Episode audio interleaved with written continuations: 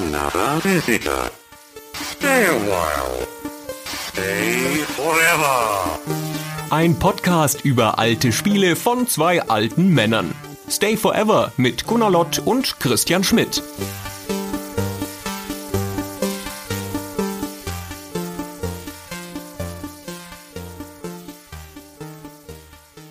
Christian, Gunnar. ich möchte dir gerne eine Passage aus einem Buch vortragen. Oh, gerne. Machen wir das jetzt so. Wir sprechen jetzt nicht mehr selber. Wir lesen nur noch vor. Das war ja einfach. Ich habe ein Buch geschrieben über dich und das möchte ich jetzt. Nein, es ist natürlich, es geht natürlich ums Thema. Es ist eine Passage aus dem Buch Pilgrim in the Microworld Hm. von einem Autor namens David Sutno. Letzte Kugel von fünf. Drei Steine auf dem Bildschirm übrig. Weiter als ich je gekommen bin. Nach einer Minute Pause, mich zu sammeln, schlage ich auf. Etwa 20 Sekunden lang schwebt der Ball über die Bande und den leeren Raum des fast leeren Geländes. Ein Niemandsball. Ich spüre die versuchte Verführung des langen Aufschlags. Eine Ruhe. Ruhe vor dem Sturm. Die Aktion ist so entspannt, dass ich mir bewusst einen Rhythmus erarbeite und bereit zu sein für den einen Schlag. Und dann er trifft den hohen Stein, schießt herunter wie eine Peitsche und ich bin pünktlich da, um zu retournieren. Ach, Christian, Drama, Poesie. Und es geht nur um ein Computerspiel. Ich habe mich wie an meinem Stuhl festgeklammert gerade. ja, es ist mit großer Dramatik und Anschaulichkeit ein Spiel beschrieben, dass wenn man es sieht, man viel Fantasie braucht, um das nachzuvollziehen, was da gerade passiert.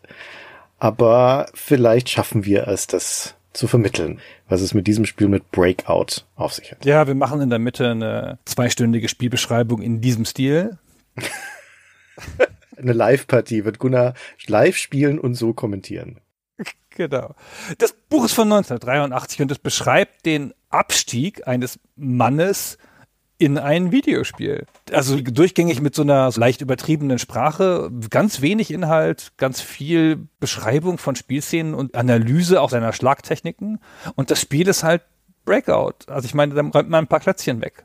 Also ich meine, das ist von einer Dramatik wie Ready Player One, von der ganzen Gravitas, die es hat. Und der füllt da halt mehrere hundert Seiten mit dieser Beschreibung dieses einen Spiels. Naja, der Sudno ist so amerikanischer Soziologieprofessor. Das ist eine Fallstudie am eigenen Beispiel. Der beschreibt dann seinem Beispiel seinen Lernprozess von einem Videospiel. In diesem Fall von der Atari 2600 Version von Breakout. Aber bevor wir bei der angekommen sind und damit dann auch nochmal auf das Buch rekurrieren können, haben wir einiges an Geschichte vor uns.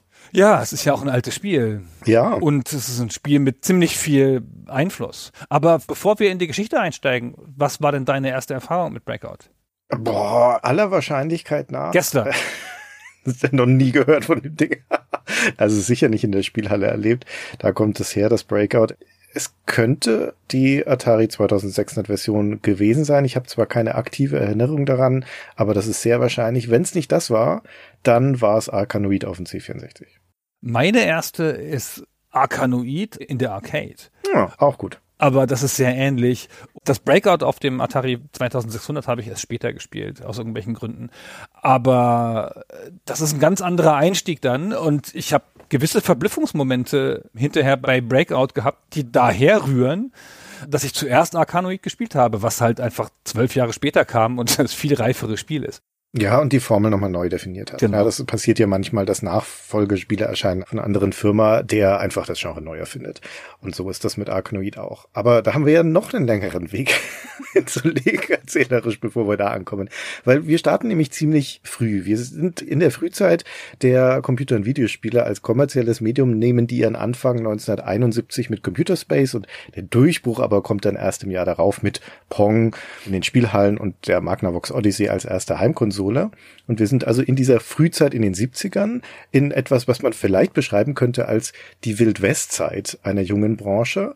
Und wir hören heute mit Breakout von einem Beispiel, das auch Elemente enthält, warum das ganz gut passt, diese Metapher. Hier wird ja ein neues Land erschlossen, ein neues Medium der Videospiele. Und das ist ein Land, in dem zu einem gewissen Maße Gesetzlosigkeit herrscht, wo Regeln erst geschrieben werden, wo durchaus auch mal Menschen übervorteilt werden. Wir haben heute eine echte Räuberpistole im Programm.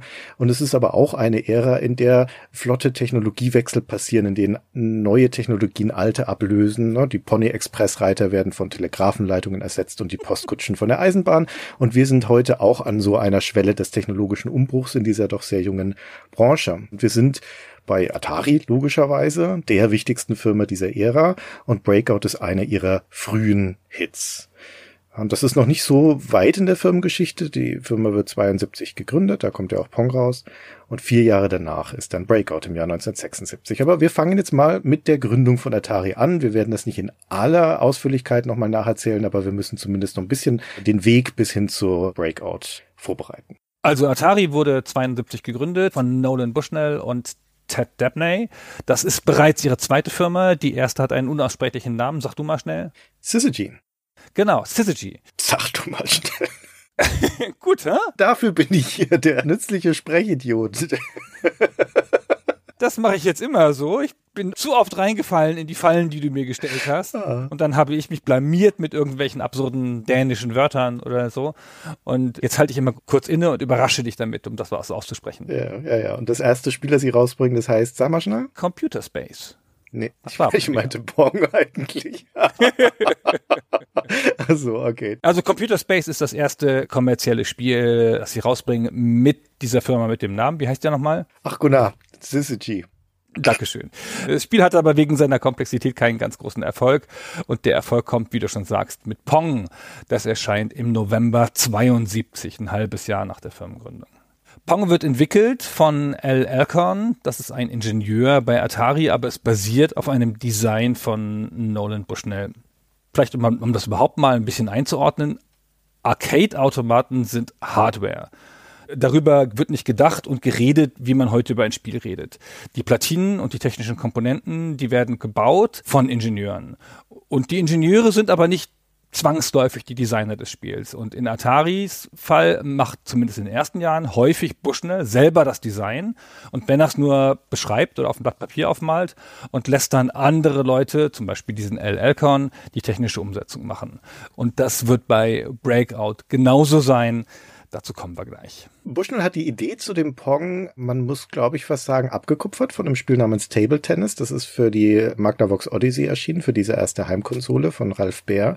Das hat er nämlich 1972 bei einer Promo-Veranstaltung gesehen und gespielt, wobei der Bushnell später immer erzählt hat, er habe ja schon lange vor Table Tennis das gleiche Konzept in seinem Notizbuch skizziert gehabt, aber ich glaube, soweit ich weiß, hat er das nie belegen können, hat das nie vorgelegt, dieses Notizbuch. Ist ja auch wurscht. Also das Pong ist sowieso das klar bessere Spiel. Das ist ja eine dedizierte Hardware für diesen einen Fall, nämlich diese beiden Schläger da am Seitenrand oder ein Bildpunkt in der Mitte, der da hin und her geschlagen wird.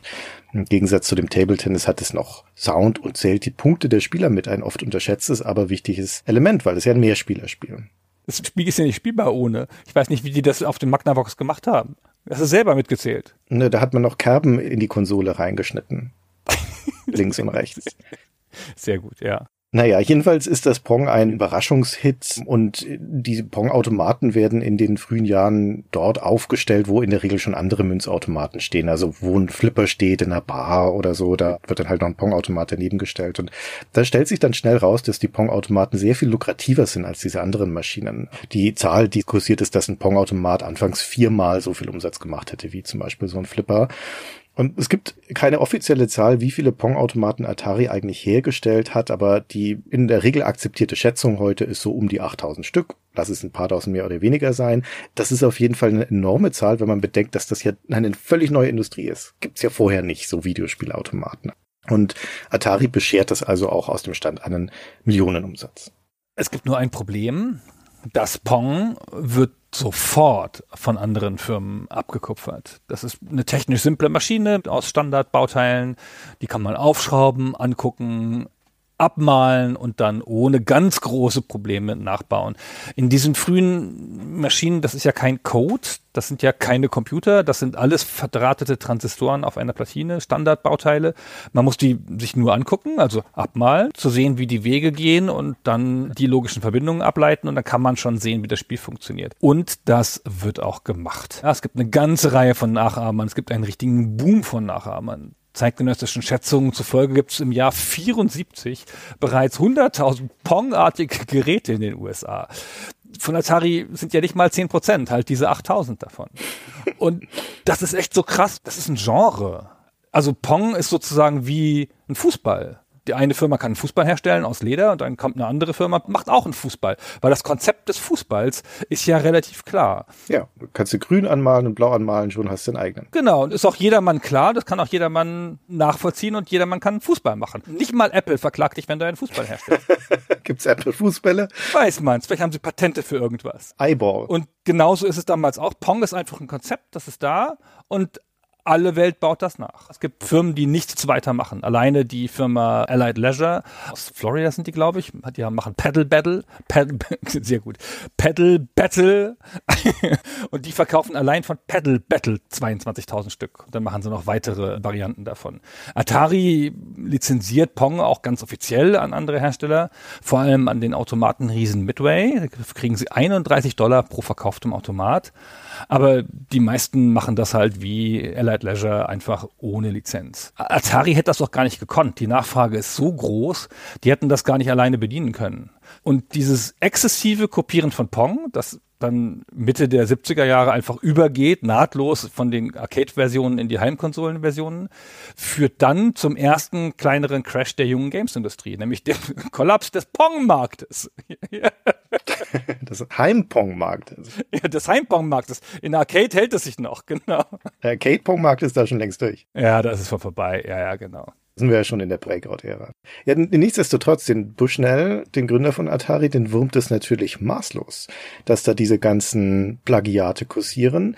Und zwar vor allen Dingen deswegen, weil er relativ wenig dagegen tun kann. Es gibt in dieser Zeit, in den 70er Jahren, keinen Urheberrechtsschutz für Videospiele.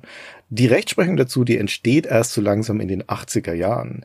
Aber in den 70ern ist das Kopieren dieser Spiele de facto legal. Das ist genauso, wie du das beschrieben hast mit dem Ball. Das ist ein Ball, ich mache meinen eigenen Ball, kein Problem. Was der Bushnell machen könnte, ist, du hast ja vorhin schon so recht gesagt, diese Automaten sind ja Technologie, sehr Hardware.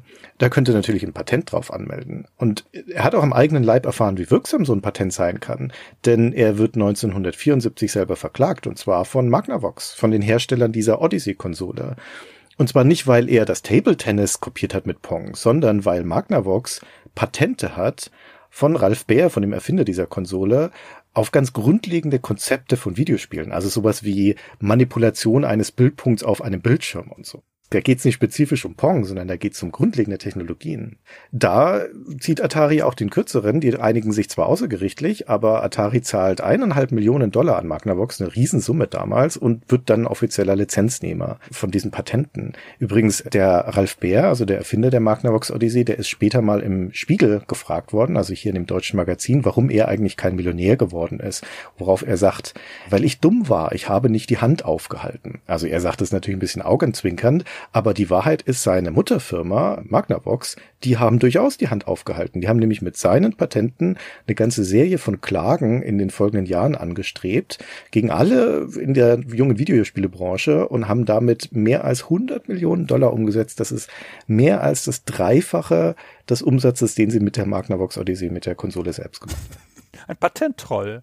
Ja, genau. Und früher Patenttreu war die Firma. Es ist ja nun auch in diesem Fall legitim, weil es waren ihre eigenen Patente. Die waren ja nicht irgendwie zugekauft oder sowas. Ja, sie haben es ja auch wirklich erfunden. Sie haben nicht irgendwelche komischen Patente aufgekauft und damit Kasse gemacht. Genau. Aber nun äh, zurück zu Bushnell und Atari, der hat keine Patente, hat nichts, was er einfordern könnte. Das machen die erst ab 1975. Da fängt Atari an, dann jede Menge technische Patente einzureichen, nachdem sie diese Negativerfahrung mit der Klage von Magnavox gemacht haben.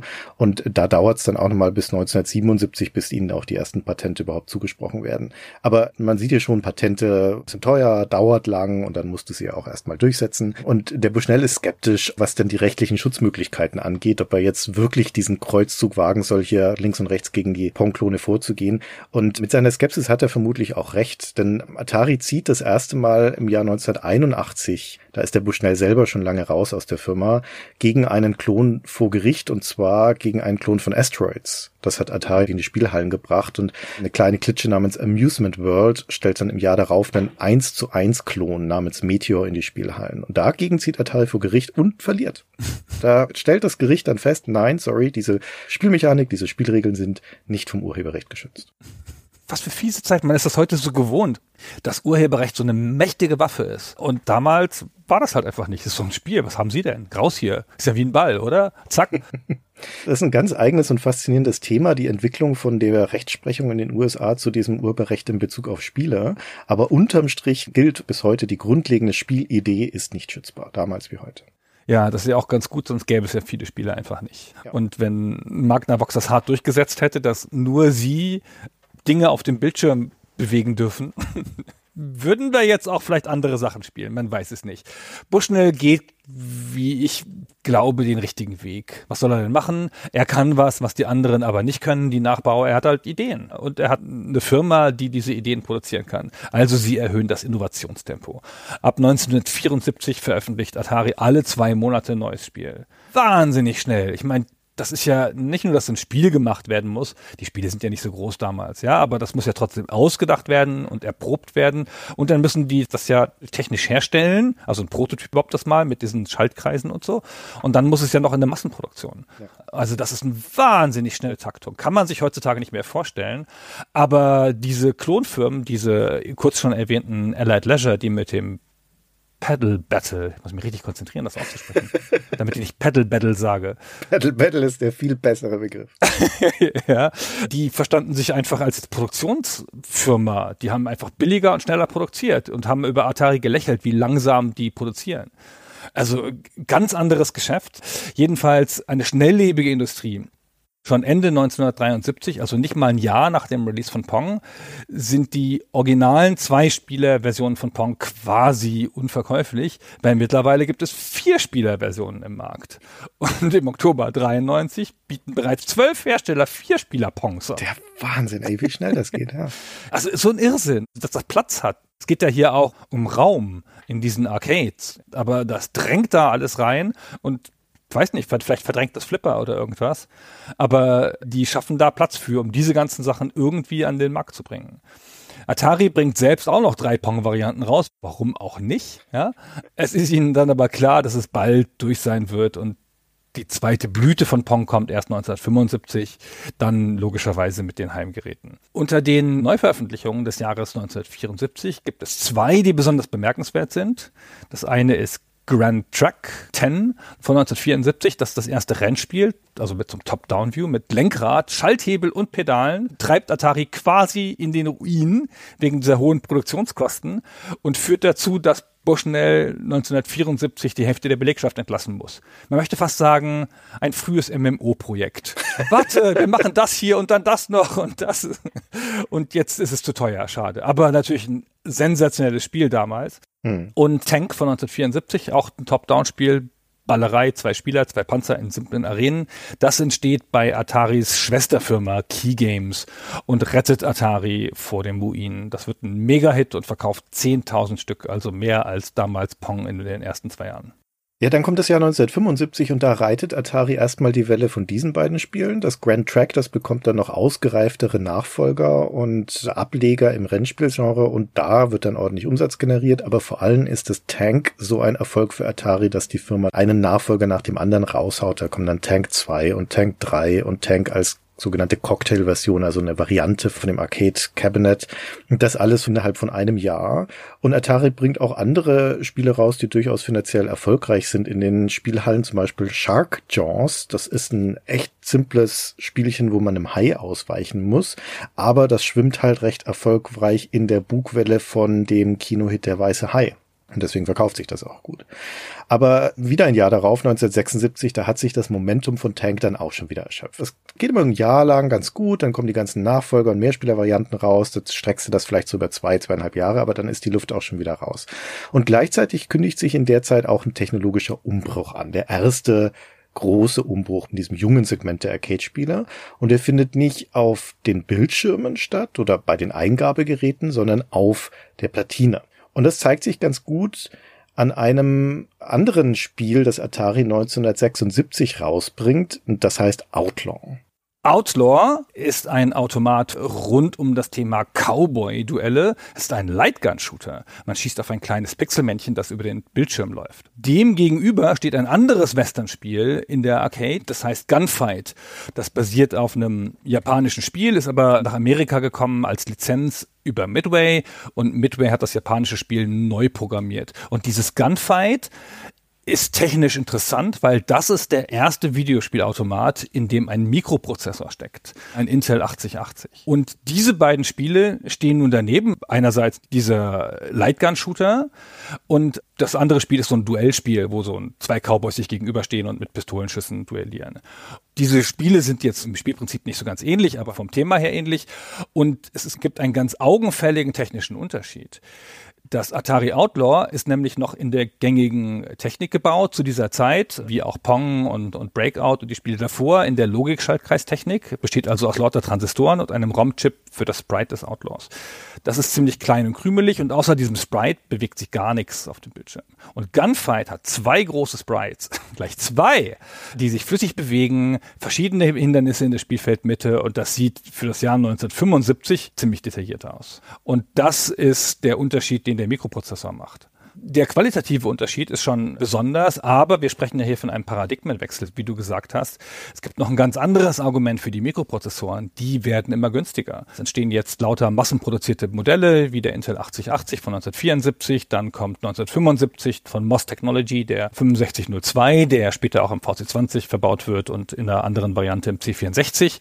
Und von Zilog kommt der Z80 von 1976. Alles vergleichsweise leistungsfähig fähige Chips, die alle möglichen Sachen können, während die traditionellen Schaltkreisspiele immer teurer werden. Und warum werden die teurer? Damit sind wir im Jahr 1976 angekommen und endlich bei Breakout.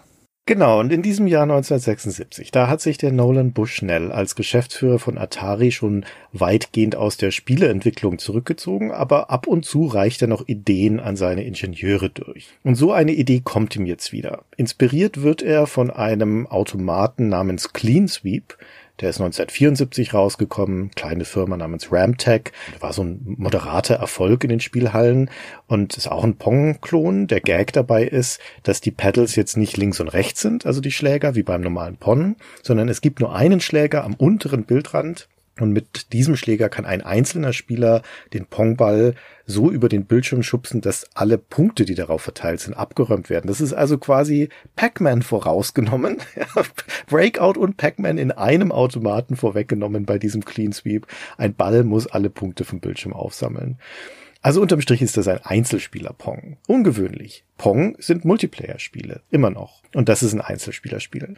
Und der Nolan Bushnell entwickelt daraus eine Idee für eine eigene Variante. Das gleiche Grundprinzip, also unten der Schläger und ein Ball, der über den Bildschirm fliegt. Aber am oberen Bildrand könnte man doch jetzt eine Reihe von Steinen aufbauen, von Blöcken. Und von denen prallt der Ball ab. Und wenn er da so einen Block trifft, dann löst sich dieser Block auf. Und das Ziel ist es, die ganze Mauer aus Steinen auf dem Bildschirm abzutragen. So, sehr gut. Und jetzt müsste eigentlich Ataris Ingenieursstab diese Idee ihres Chefs nehmen und umsetzen. Das hätte für die sicherlich kein Problem dargestellt, aber der Nolan Bushnell, der ist zunehmend unzufrieden mit der Kostenseite von den Automaten, weil seiner Meinung nach verbrauchen die neuen Spiele zu viele Chips, zu viele Bauteile. Auf den Leiterplatinen von diesen schaltkreisbasierten Spielen, da bedeuten zunehmend komplexe Spielprinzipien mit mehr Sprites und mehr Sachen, die auf dem Bildschirm passieren, auch ganz einfach mehr benötigte Bauteile. Und zwar sogenannte ICs, also integrierte Schaltkreise. Das sind diese schwarzen Blöcke mit den kleinen Beinchen, die auf den Platinen stecken. Wir nennen die jetzt in der Folge der Einfachheit halber Chips. Also das ist das Herz von diesen Schaltlogiken von den frühen Arcade-Spielen. Das erste Pong aus dem Jahr 1972, das hat auf seiner Platine 66 solcher integrierten Schaltkreise, solcher Chips. Und das Tank von 1974, der zweite Hit von Atari, hat auch 66 Chips. Bei den jetzt neueren Spielen aus den Jahren 75, 76, da verdoppelt sich das schon fast. Das schon genannte Shark Jaw, dieses simple Hightauch-Spiel, das braucht schon knapp 100 ICs. Dann bringt Atari ein Flugzeug-Duellspiel namens Jet Fighter raus, auch im gleichen Jahr 1975. Da sind sogar 120 von den Chips schon drauf. Die Schaltlogik für solche Spiele zu gestalten, diese Platinen zu bauen, das ist eine Kunst für sich. Da gibt's einigen Spielraum zwischen sehr kompakten und effizienten Designs, wo man dann Chips einspart, oder halt einfacheren, aber vielleicht auch ineffizienten Designs. Und das macht aber für Atari auf der Kostenseite einen enormen Unterschied. Nicht nur, weil sie diese Chips ja alle einkaufen müssen für die Produktion, sondern auch, weil durch mehr Chips die Platinen größer werden und komplexer werden und die Reparaturkosten steigen auch. Wo mehr Chips drauf sind, können auch mehr kaputt gehen und das muss Atari dann immer ersetzen. Also unterm Strich wird geschätzt, dass Atari bei einem Hitspiel, das sich also so 10.000 Mal verkauft, für jeden zusätzlichen Chip auf der Platine 100.000 Dollar mehr zahlt auf Lebenszeit dieses Chips. Oder andersrum gedacht, jeder eingesparte Chip spart 100.000 Dollar. So, und jetzt hat Bushnell dieses Spielprinzip im Kopf für dieses Singleplayer-Pong. Und er schätzt, er ist ja ein erfahrener Ingenieur, er weiß ja, wie die Dinge funktionieren, er schätzt, dass das mit ungefähr 75 Chips umsetzbar sein sollte. Und deswegen entschließt er sich jetzt, das als eine Herausforderung zu gestalten. Wer kann ihm das Spiel so umsetzen, dass es deutlich weniger als diese 75 Chips benötigt? Fair enough, oder? Also ja. Würde ich auch so machen. Ich würde halt ein paar Steine und einen Ball auf ein Blatt Papier kritzeln und sagen, hier, mach mal wer, aber weniger als 75. Das ist, ist ja super. Genau, und jetzt erzählen wir den Kernmythos der Breakout-Entstehung. Und da werden die Details schwammig. Nicht, weil wir uns so schlecht erinnern, weil wir alte Leute sind, sondern es existieren in verschiedenen Quellen unterschiedliche Versionen der Erzählung. Es gibt eine Reihe von Büchern, in denen das aufgeschrieben ist, eine Reihe von Interviews und das widerspricht sich teilweise. An den Stellen, an denen das besonders augenfällig ist, weisen wir darauf hin. Das beginnt schon bei der Frage, wie eigentlich die Aufgabe, Breakout zu entwerfen, bei dem nächsten wichtigen Protagonisten unserer kleinen Erzählung ankommt, nämlich Steve Jobs. Bushnell hat mal erzählt, er habe einen internen Wettbewerb bei Atari ausgerufen und auf den hätte sich Jobs bei ihm gemeldet. Und mal hat er erzählt, dass er Jobs zu sich ins Büro gerufen hätte, um ihm den Auftrag zu geben. So oder so, Breakout kommt zu Steve Jobs. Jobs ist ein schwieriger Mensch, da sind sich die Erzählungen einig. Anfang 1974, da ist er 18. Da hat er sein Studium abgebrochen, er wohnt wieder in der Nähe von San Francisco bei seinen Zieheltern, er ist ja adoptiert, sucht einen Job, in der Zeitung sieht er eine Stellenanzeige von Atari, fährt hin und hat vor, seine Einstellung zu erzwingen. Er stellt sich dahin und sagt, er geht hier nicht ohne Job weg. Und nach allem, was man weiß, ist der zu der Zeit so eine Art Hippie. Also er ist ungepflegt, rau im Umgang, schon clever natürlich, sehr intelligent, aber fällt halt negativ auf bei anderen Leuten. Aber der Entwicklungschef von Atari, Al Alcon, findet Gefallen an ihm und stellt ihn als Techniker ein. Es waren halt andere Zeiten, ne? 1974. Also ein Typ mit langen Haaren, riecht schlecht, egal, komm mal her, ja. Aber natürlich große Menschenkenntnis, ja. Jobs ist ja nun wirklich clever, also ist ja ein großer Fang erstmal. Nolan Bushnell mag den auch, diesen ehrgeizigen jungen Typen, der immer sagt, was er denkt. Seine Kollegen in der Firma kommen nicht damit klar, finden ihn ungehobelt und sie finden, er riecht schlecht diese erste Periode bei Atari von Jobs, die endet nach ein paar Monaten wieder. Dann geht er wieder weg, weil er hat in der Zeit die Spiritualität für sich entdeckt und will nach Indien reisen und einen Guru finden. Kann man sich das heute nicht mehr gut vorstellen, ist aber in den 70ern offenkundig so ein Ding gewesen in bestimmten Kreisen. Dann bleibt er sieben Monate in Indien, Anfang 75 ist er wieder zurück und geht wieder zu Atari. Jetzt hat er sich leicht verändert. Er ist jetzt nicht mehr der Hippie. Jetzt ist er eher so ein Hare Krishna mit so einer Robe und äh, körperlicher Askese und läuft barfuß und so. Ist immer noch ein bisschen anstrengend und immer noch ein bisschen sozial unverträglich im Kollegenkreis. Und er kriegt dann die Nachtschicht, damit es keinen Ärger gibt. Das ist echt ganz toll. Also der Typ, der später auf der Bühne rumhüpft mit seinen Rollkragenpullover, da ist er noch in der Phase vor dem Rollkragenpullover in der Hare Krishna Robe. Dass der die Nachtschicht haben soll, das macht ihm nichts. Da ist er ungestört, kann sein Ding machen. Sein Freund Steve Wozniak kommt vorbei, der zweite Protagonist, und der hängt dann mit ihm ab und dann spielen die und reden und machen so Zeug. Der Jobs und der Wozniak, die kennen sich schon seit ewigen Zeiten, seit Jahren damals und die teilen ein gemeinsames Interesse, eine Faszination für Technik. Und der Wozniak, der arbeitet tagsüber bei Hewlett Packard, der Computerfirma, und bastelt in seiner Freizeit Gadget und man kann, glaube ich, wirklich sagen, ist so ein Technikgenie. Ja. Der hat zum Beispiel Pong gespielt, war da so begeistert und hat sich dann eine eigene Version für zu Hause gebaut. für seinen Fernseher. Einfach mal so nachgebaut. Der Legende nach aus 30 Chips, also nicht mal halb so viel wie im Arcade-Automaten. Ja, und natürlich sind die beiden Steves, die du da erwähnst, der Steve Jobs und der Steve Wozniak, die berühmten Gründer von Apple der Erfinder des Apple I und vor allem des Apple II, was ja dann der einflussreichste Heimcomputer in dieser Frühzeit der Branche in den USA wird. Der Nolan Bushnell, der Chef von Atari, lernt den Steve Wozniak offenbar auch kennen. Er fährt irgendwie auch von dessen Pong-Version, ist schwer beeindruckt davon. Also jedenfalls erwähnt er sie später in den Interviews immer wieder. Und teilweise auch mit dem Hinweis, dass das der Grund gewesen sei, diese legendär effiziente Pong-Version von Wozniak, warum er Steve Jobs den Auftrag für Breakout zugeschustert habe, weil er schon gewusst hätte, dass der Steve Jobs sich für die Umsetzung an seinen Freund Wozniak wenden würde. Und so kommt es dann auch. Klar ist an der Stelle, das Design von Breakout, die Idee, die Art und Weise, wie es funktionieren soll, das stammt von Nolan Bushnell selbst, vom Atari-Gründer. Der skizziert das Jobs und er beauftragt ihn mit der Umsetzung der Platine. Die sollen jetzt das Spiel bauen. Und der Jobs wiederum sagt dem Bushnell, dass er ihm in vier Tagen das fertige Spiel liefern werde. Das ist unerhört. Normalerweise dauert sowas Monate bei Atari, bis ein neues Spiel gebaut ist. Und diese sehr sportliche Zeitzusage von Jobs, die liegt schlichtweg daran, dass der schon andere Pläne hat. Der ist nämlich bei der Apfelplantage seines Freundes Robert Friedland, der Friedland wird später Bergbaumilliardär werden, als Erntehelfer eingeplant in vier Tagen. Da will er unbedingt hin. Und deswegen hat er dann eben nur dieses Zeitfenster von vier Tagen. Und übrigens, weil der Jobs bei dieser Apfelplantage so investiert ist, wird seine Firma später auch Apple heißen. Da kommt die Idee her. Nun, der Bushnell gibt dem Jobs also den Auftrag und sagt ihm, er kriegt dafür zusätzlich zu seinem Gehalt, das er bei Atari bekommt, einen Bonus für die Erstellung dieses Spiels und zwar in Höhe von 700 Dollar, wenn er das pünktlich abliefert. Das klingt jetzt nicht so viel, das sind heute ungefähr 4000 Dollar, aber wie gesagt, das ist ja zusätzlich zum normalen Gehalt. Vor allem aber lobt er bei der Stelle noch eine Prämie aus, und zwar für jeden Chip, den Jobs einspart. Und hier gehen jetzt die Details der Erzählungen mal wieder auseinander. Also der Bushnell selbst hat später erzählt, dass der Bonus für jeden Chip unter den 75 greifen sollte und dass er dem Jobs 100 Dollar pro eingesparten Chip versprochen hat.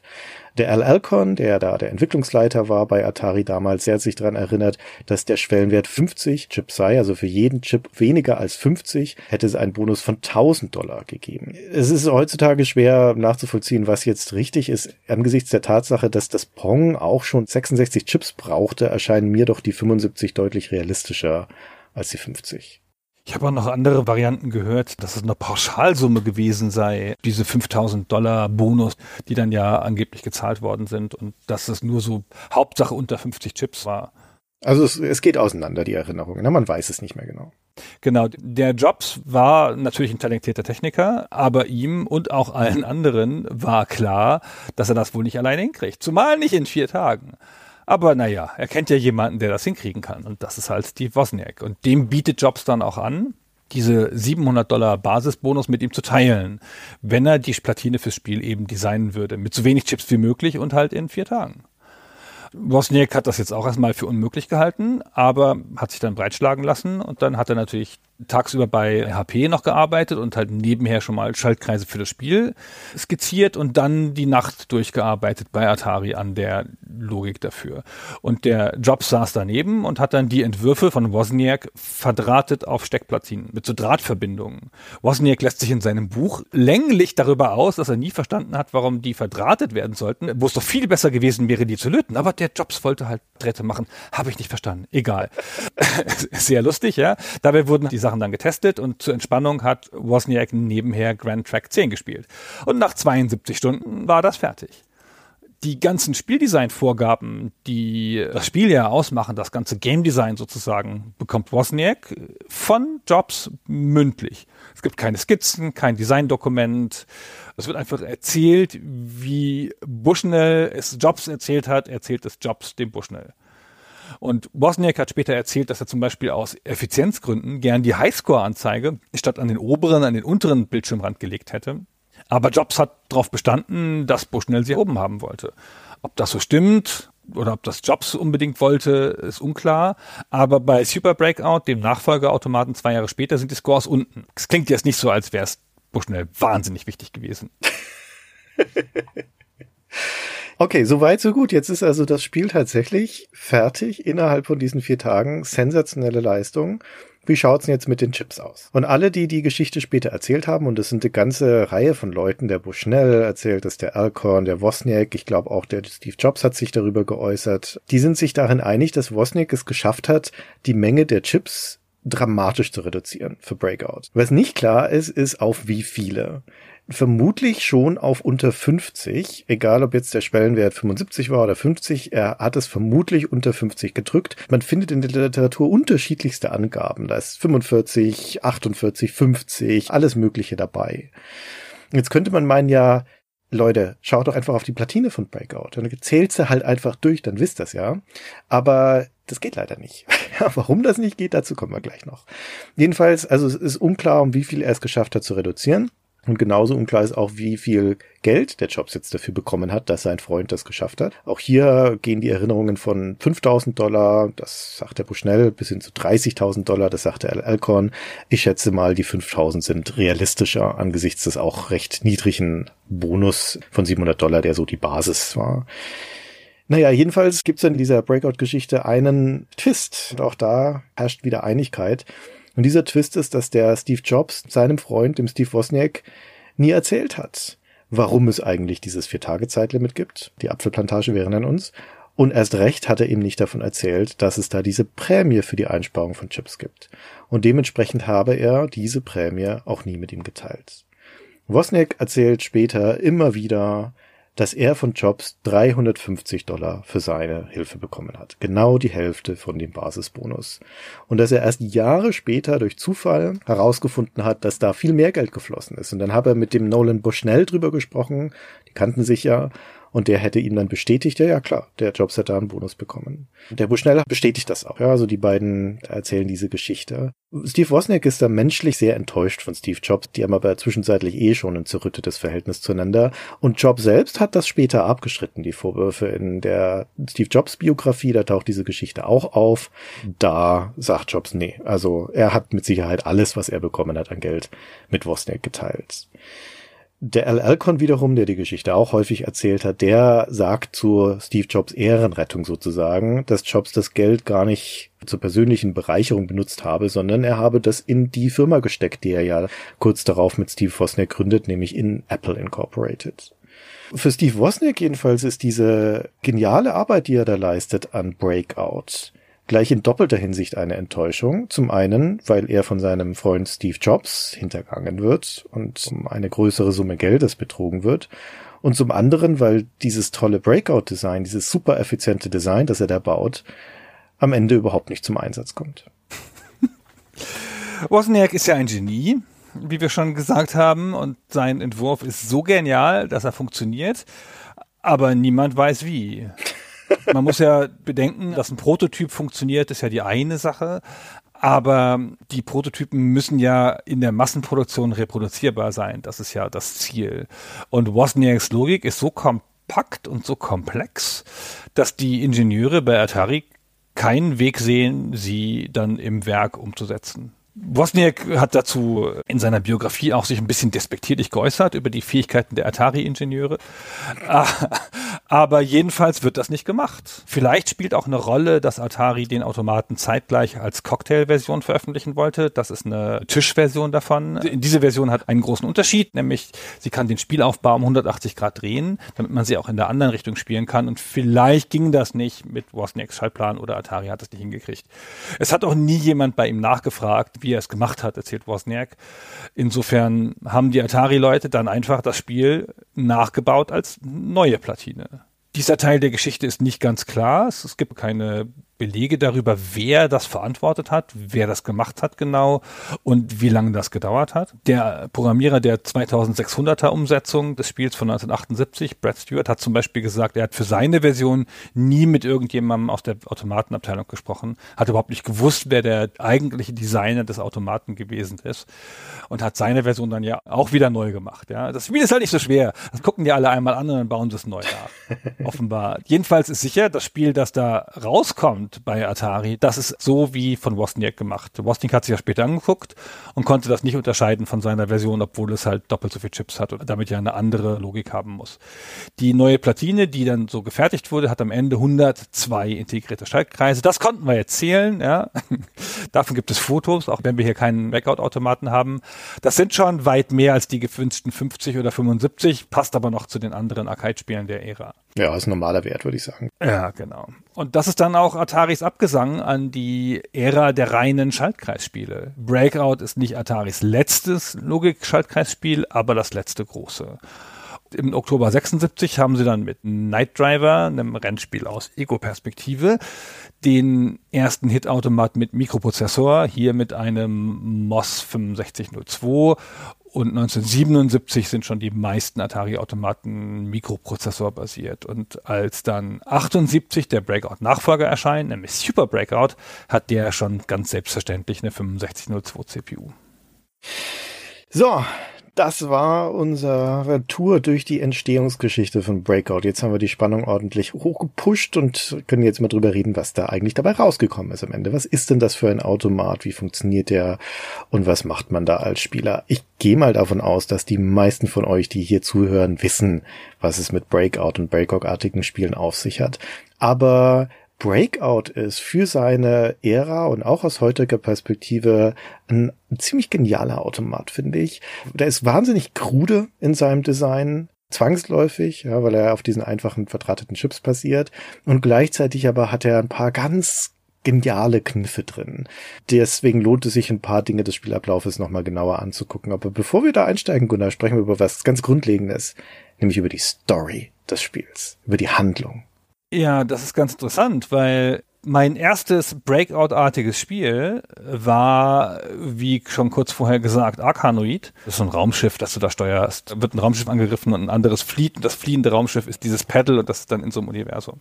Das war mein erster Kontakt. Ich habe mir nie Gedanken darüber gemacht, was eigentlich die Metapher von Breakout ist. Das war immer ganz selbstverständlich, dass man da so Sachen abräumt. Ja, aber das sagt doch schon der Name. Und der Name, ja, Breakout, pf, da brichst du halt was aus, kaputt und so. Und dann sehe ich jetzt in der Recherche für diese Folge den Automaten nochmal, den Breakout-Automaten und denke, das ist ja ein Ausbrecher. Das ist ja die Geschichte eines Gefängnisausbruchs. ja, ist das nicht genial? Das erfährst du auch nur durch die Gestaltung des Automaten. Da sind ja so Aufkleber an den Seiten drauf und um den Bildschirm herum und da sind so Cartoon-Sträflinge in Streifenklamotten abgebildet und einer davon zerschlägt mit einem großen Vorschlaghammer das Logo des Spiels, das selbst wie eine Steinmauer gebaut ist. Also ja, wir haben es hier mit einem Gefängnisausbruch zu tun. Ja, aber das habe ich überhaupt nicht gewusst.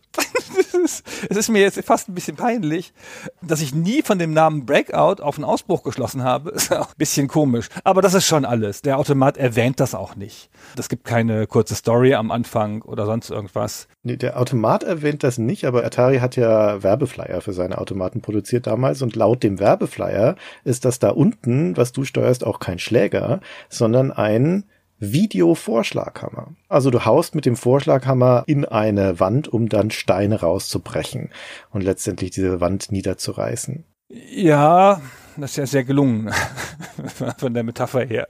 Ich habe das immer als ein sehr abstraktes Spiel empfunden. Ja, es ist natürlich auch, ja. Ich habe es nochmal gespielt im Automaten. Also in meinem Automatenort der Wahl im Retro Games e.V. in Karlsruhe gab es keinen Breakout, sondern nur Super Breakout. Oh. Was denn da los? Da kommen wir noch später zu, was da die Unterschiede sind, aber das eigentliche Spiel, bis auf verschiedene Spielmodi, ist gleich. Ja. Das ist echt ein bisschen öde heutzutage. Nein, nein. Doch, und das ist ganz interessant. Ich habe auch da wieder völlig vergessen gehabt, wie das war damals. Meine Erinnerung an Arkanoid ist viel stärker als meine Erinnerung an Breakout. Wahrscheinlich, weil ich das auch auf dem 64 gespielt habe und nicht nur in der Arcade und so und damit also natürlich täglich und nicht wie eine Arcade alle fünf Jahre, weil ich mir eine Mark leisten konnte. Was mich völlig überrascht hat beim Spielen war, dass der Ball, der auf diese Mauer zufliegt und einen Stein trifft, immer nur einen Stein abräumt. Einen einzelnen. Ja. Wenn der so aufschlägt, dass er noch einen anderen Stein berührt, dann fliegt er durch den zweiten Stein durch, weil er schon einen Stein hat. Und ich habe da echt davor gesessen und gedacht, das ist kaputt. Wieso geht denn das nicht? Wieso macht der nur einen Stein weg? Und dann musste ich hinterher das Spiel zerbrechen und nochmal googeln, um rauszufinden, dass das wirklich so ist, wie das Spiel war damals. Ja, genau, absichtlich. Damit du einen Stein abräumen kannst, also mehr als einen Stein, muss der Ball vorher entweder deinen Schläger berührt haben, am unteren Bildrand, oder den oberen Bildrand, von dem er auch abprallen kann. Dann ist er wieder freigeschaltet, um einen weiteren Stein zu zerstören. Oder die Wand? Nee, die Wand reicht nicht, meines Wissens nach. Ah. Es muss gleich der obere oder der untere Bildrand sein. Also untere Bildrand heißt dein Schläger. Weil der untere Bildrand ist ja offen und wenn du den Ball verpasst, dann fliegt er da unten raus, ins Nichts. Also auf dem Automaten selbst standen damals immer noch die Instruktionen drauf, was du zu tun hast. Die sind poetisch in ihrer Kürze. Auf dem Breakout-Automaten steht als Anweisung drauf, turn knob to move pedal back and forth and knock down as many bricks as possible. Das ist die gesamte Spielanleitung. Also man soll den Drehknopf drehen, um den Schläger nach links und rechts zu bewegen, Entschuldigung, den Videovorschlaghammer und so viele Steine wie möglich aus der Wand schlagen. Und dafür hat man drei Bälle und keine Continuous oder sowas. Ne? Eine Partie sind immer diese drei Bälle. Wenn einem einer unten rausfällt, dann kommt ein neuer ins Spiel. Das ist alles. Da muss man so viele Steine der Wand abtragen wie möglich. Ja, das ist ja noch lang nicht alles. Es gibt noch einen Zwei-Spieler-Modus. Der ist aber nicht gleichzeitig, sondern abwechselnd, obwohl es im Breakout-Automaten zwei Coin-Slots gibt. Also man kann da wirklich zu zweit da dran stehen, aber einer muss immer zugucken, während der andere ausbricht. Ja, nicht nur das. Wir hatten ja schon gesagt, das ist ja eine Platine, auf der Schaltkreise miteinander verdrahtet sind. Und dementsprechend gibt's da jetzt noch keinen Prozessor oder keinen RAM in dem Sinne, also kein Speicher, in dem solche Dinge abgelegt werden könnten. Es gibt parallele Schaltkreise für die beiden Spieler und ihre jeweiligen Spielfelder. Also es ist praktisch alles auf der Platine gedoppelt. Einmal für Spieler 1, einmal für Spieler 2, was auch zum Teil erklärt, warum da so viele Chips drauf sind oder so viel mehr Chips drauf sind als bei Pong damit sich der Automat das überhaupt merken kann und zwischen diesen beiden Spielfeldern umschalten kann. Weil der muss sich ja zum Beispiel merken, wenn Spieler 1 einen Ball verloren hat, ist der nächste Spieler dran und wie sah denn dessen Spielfeld aus? Die arbeiten ja nicht am gleichen Spielfeld, an der gleichen Mauer, sondern das Layout muss ja gespeichert werden. Ich finde das so faszinierend, diese Technologie, die du Schaltkreislogik genannt hast am Anfang. Das nennt man auch TTL, Transistor to Transistor Logic. Und das ist so ein bisschen so, als würde man einen Chip nehmen, also so ein Computerchip, auf dem man ja Sachen speichern kann und in dem Sachen abgelegt werden. Aber dieses Speichern in diesem Chip erfolgt ja in Form von Elektronen, also im weitesten Sinne Elektrizität, die in diesem Chip wirkt. Und diese TTL-Boards, die sind so ein bisschen so, als würde man so einen einzelnen Chip nehmen und auffalten und diese ganzen Transistoren sozusagen nebeneinander legen, anstatt so komprimiert in so einen Computerchip. Da gibt es dann keinen dedizierten Speicher oder so, außer ein paar ROM-Module für ganz bestimmte Sachen. Und das heißt, wenn das startet, dann ist alles das, was gerade dargestellt wird, ist in dem Moment, wo das Board unter Strom sitzt, ist gespeichert, so wie so in so einem Kurzzeitgedächtnis. Und wenn man dann den Strom abdreht, dann ist alles wieder weg. Ja das ist so eine Brückentechnologie zwischen den früheren elektromechanischen Sachen, die äh, ganz ähnlich sind mit großen Schaltboards, diese Automaten aus den 60ern und so. Die erfahren dann Anfang der 70er so einen Miniaturisierungsschub durch die Tatsache, dass es Transistoren gibt. Das ist dann so, als würde man so ein ganzes Schaltbrett in einen Transistor falten.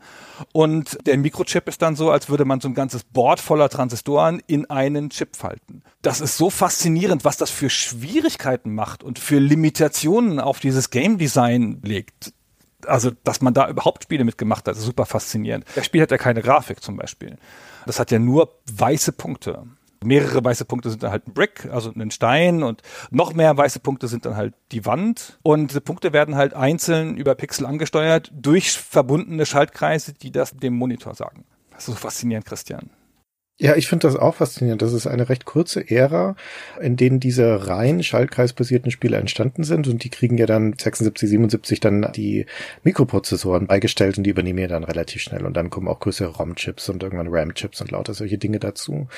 Und hier ist das alles noch sehr pur und deswegen auch sehr krude. Ich beschreibe mal schnell, wie das Spielfeld aussieht und dann beschreibst du aus deiner Erfahrung, wie der Automat aussieht, weil der Super Breakout Automat unterscheidet sich nicht von dem normalen Breakout Automaten oder nur durch ein Detail. So auf dem Bildschirm siehst du den Schläger und diesen weißen Bildpunkt und oben eben diese Mauer und die Mauer, die besteht aus acht Reihen von jeweils 14 Steinen, also insgesamt 112 Steine. Und jeweils zwei Reihen gehören zusammen, was die Punktzahl ihrer Steine angeht. Die unteren beiden Reihen, für jeden Stein, den du da abräumst, kriegst du einen Punkt. Dann für die nächsten beiden Reihen jeweils drei Punkte, dann fünf und sieben. Und das hat keine Farbdarstellung, das sind einfach weiße Punkte auf schwarzem Hintergrund. Da gibt's auch keine Graustufen, sondern es ist einfach nur weiß und schwarz. Das Spiel ist aber trotzdem bunt in den Spielhallen. Warum, Gunnar? Was passiert da? Das ist so crazy. Also der Automat sieht aus wie ein typisches Arcade-Kabinett. Der hat einen 19 Zoll Monitor eingelassen, der so fast horizontal ist. Relativ großer Monitor für die Zeit. Also Monitor ist das falsche Wort, das ist ein Fernseher, ne?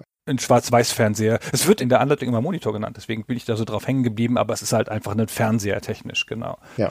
Der Fernseher ist schwarz-weiß. Das Spiel erzeugt trotzdem eine Illusion von Farbe durch horizontal auf das Glas geklebte Farbstreifen. Also nicht das Glas des Fernsehers, sondern die Glasplatte, die über dem Fernseher liegt. Und der Fernseher scheint da von unten durch mit seinem eigenen Licht und dann erscheinen die entsprechenden Bereiche des Bildschirms farbig. Und die Streifen sind so geklebt, dass das mit den äh, Linien von Steinen einhergeht. Dass dann wirklich die eine Linie so erscheint, die eine Linie so erscheint, die andere Linie so erscheint. Es gibt vier von diesen Farben, die färben dann sozusagen die korrespondierenden Reihen ein und solange sich das Spiel nicht bewegt, ist das auch eine perfekte Illusion. Du siehst es dann, wenn der Ball da durchfliegt. Weil der wechselt dann logischerweise auch seine Farbe. Was soll er denn machen? Er wird dann halt grün und oder wenn es wie bei dem Exemplar im Retro Games e.V der eine Streifen nicht perfekt sitzt und dann so ganz leicht die weißen Steine dahinter vorlugen, was sich anfühlt wie so ein Glitch in der Matrix.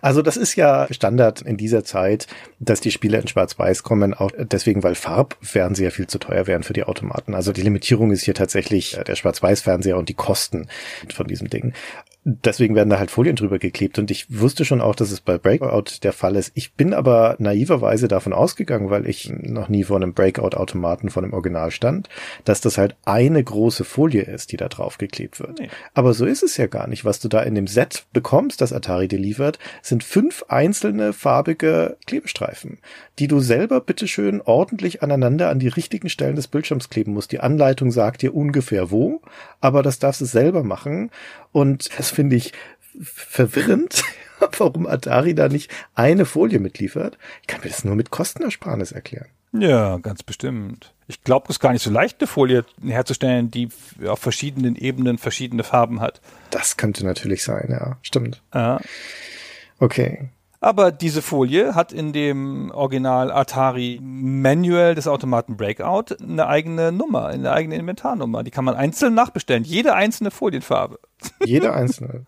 ja. Ja, wenn der abgeknippelt wurde, der rote Streifen, genau, kannst du einen einzelnen roten Streifen nachbestellen. Vielleicht ist auch das der Grund, warum das einzelne Streifen war. ja, das ist ein bisschen lustig. Lass mal noch mal kurz beim Automaten bleiben. Ich beschreibe jetzt den Breakout-Automaten und sage kurz die Unterschiede dann zum Super Breakout. Der Automat hat ein Pedal zur Steuerung des Spiels, das ist ein Drehknopf. Und für jeden der beiden Spieler einen eigenen Coin-Slot und einen eigenen Spieler-Start-Button, mit dem man sich sozusagen anmeldet, nachdem man die Münze reingeworfen hat. Und dann noch einen Surf-Button um den Spielstart auszulösen. Weil du kannst dein Geld schon reingeworfen haben, dich als Spieler schon angemeldet haben und dann trotzdem noch kurz abwarten, während du dich sammelst und drüber nachdenkst, wie deine beste Strategie ist und dann wird das Spiel erst ausgelöst. Und dann fängt der Ball in der Mitte an und fliegt dann auf dich zu. Das Spiel hat keine Musik. Das Spiel hat nur zwei Sounds. Einen für den Treffer des Balls gegen einen Stein und einen für den Schlag des Pedals. Und für gegen die Wand. Drei Sounds sind das. Drei Sounds, schon. Also. Vier sogar. Wenn du ein Bonusspiel, ein Freeplay bekommst, gibt's nochmal einen extra Sound. Ah, stimmt. Das habe ich aber nie bekommen. ja, gut. Dann fehlt mir da diese Erfahrung. Also jedenfalls ist das nur so ein Gebliepe. Ja.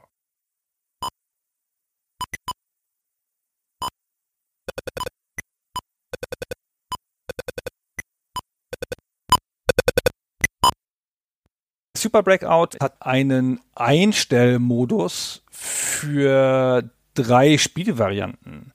Das gibt nämlich drei neue Spieltypen und die schaltet man am Anfang des Spiels mit einem eigenen Drehschalter um und dann ändert sich das Layout des Bildschirms auch sofort. Ja, du schaltest um, zack, kannst das Layout angucken, auf dem du dann spielst. Und diese drei Spielmodi, die erzählen wir nachher, wenn wir zur Super Breakout kommen, oder? Ja, genau, das machen wir dann.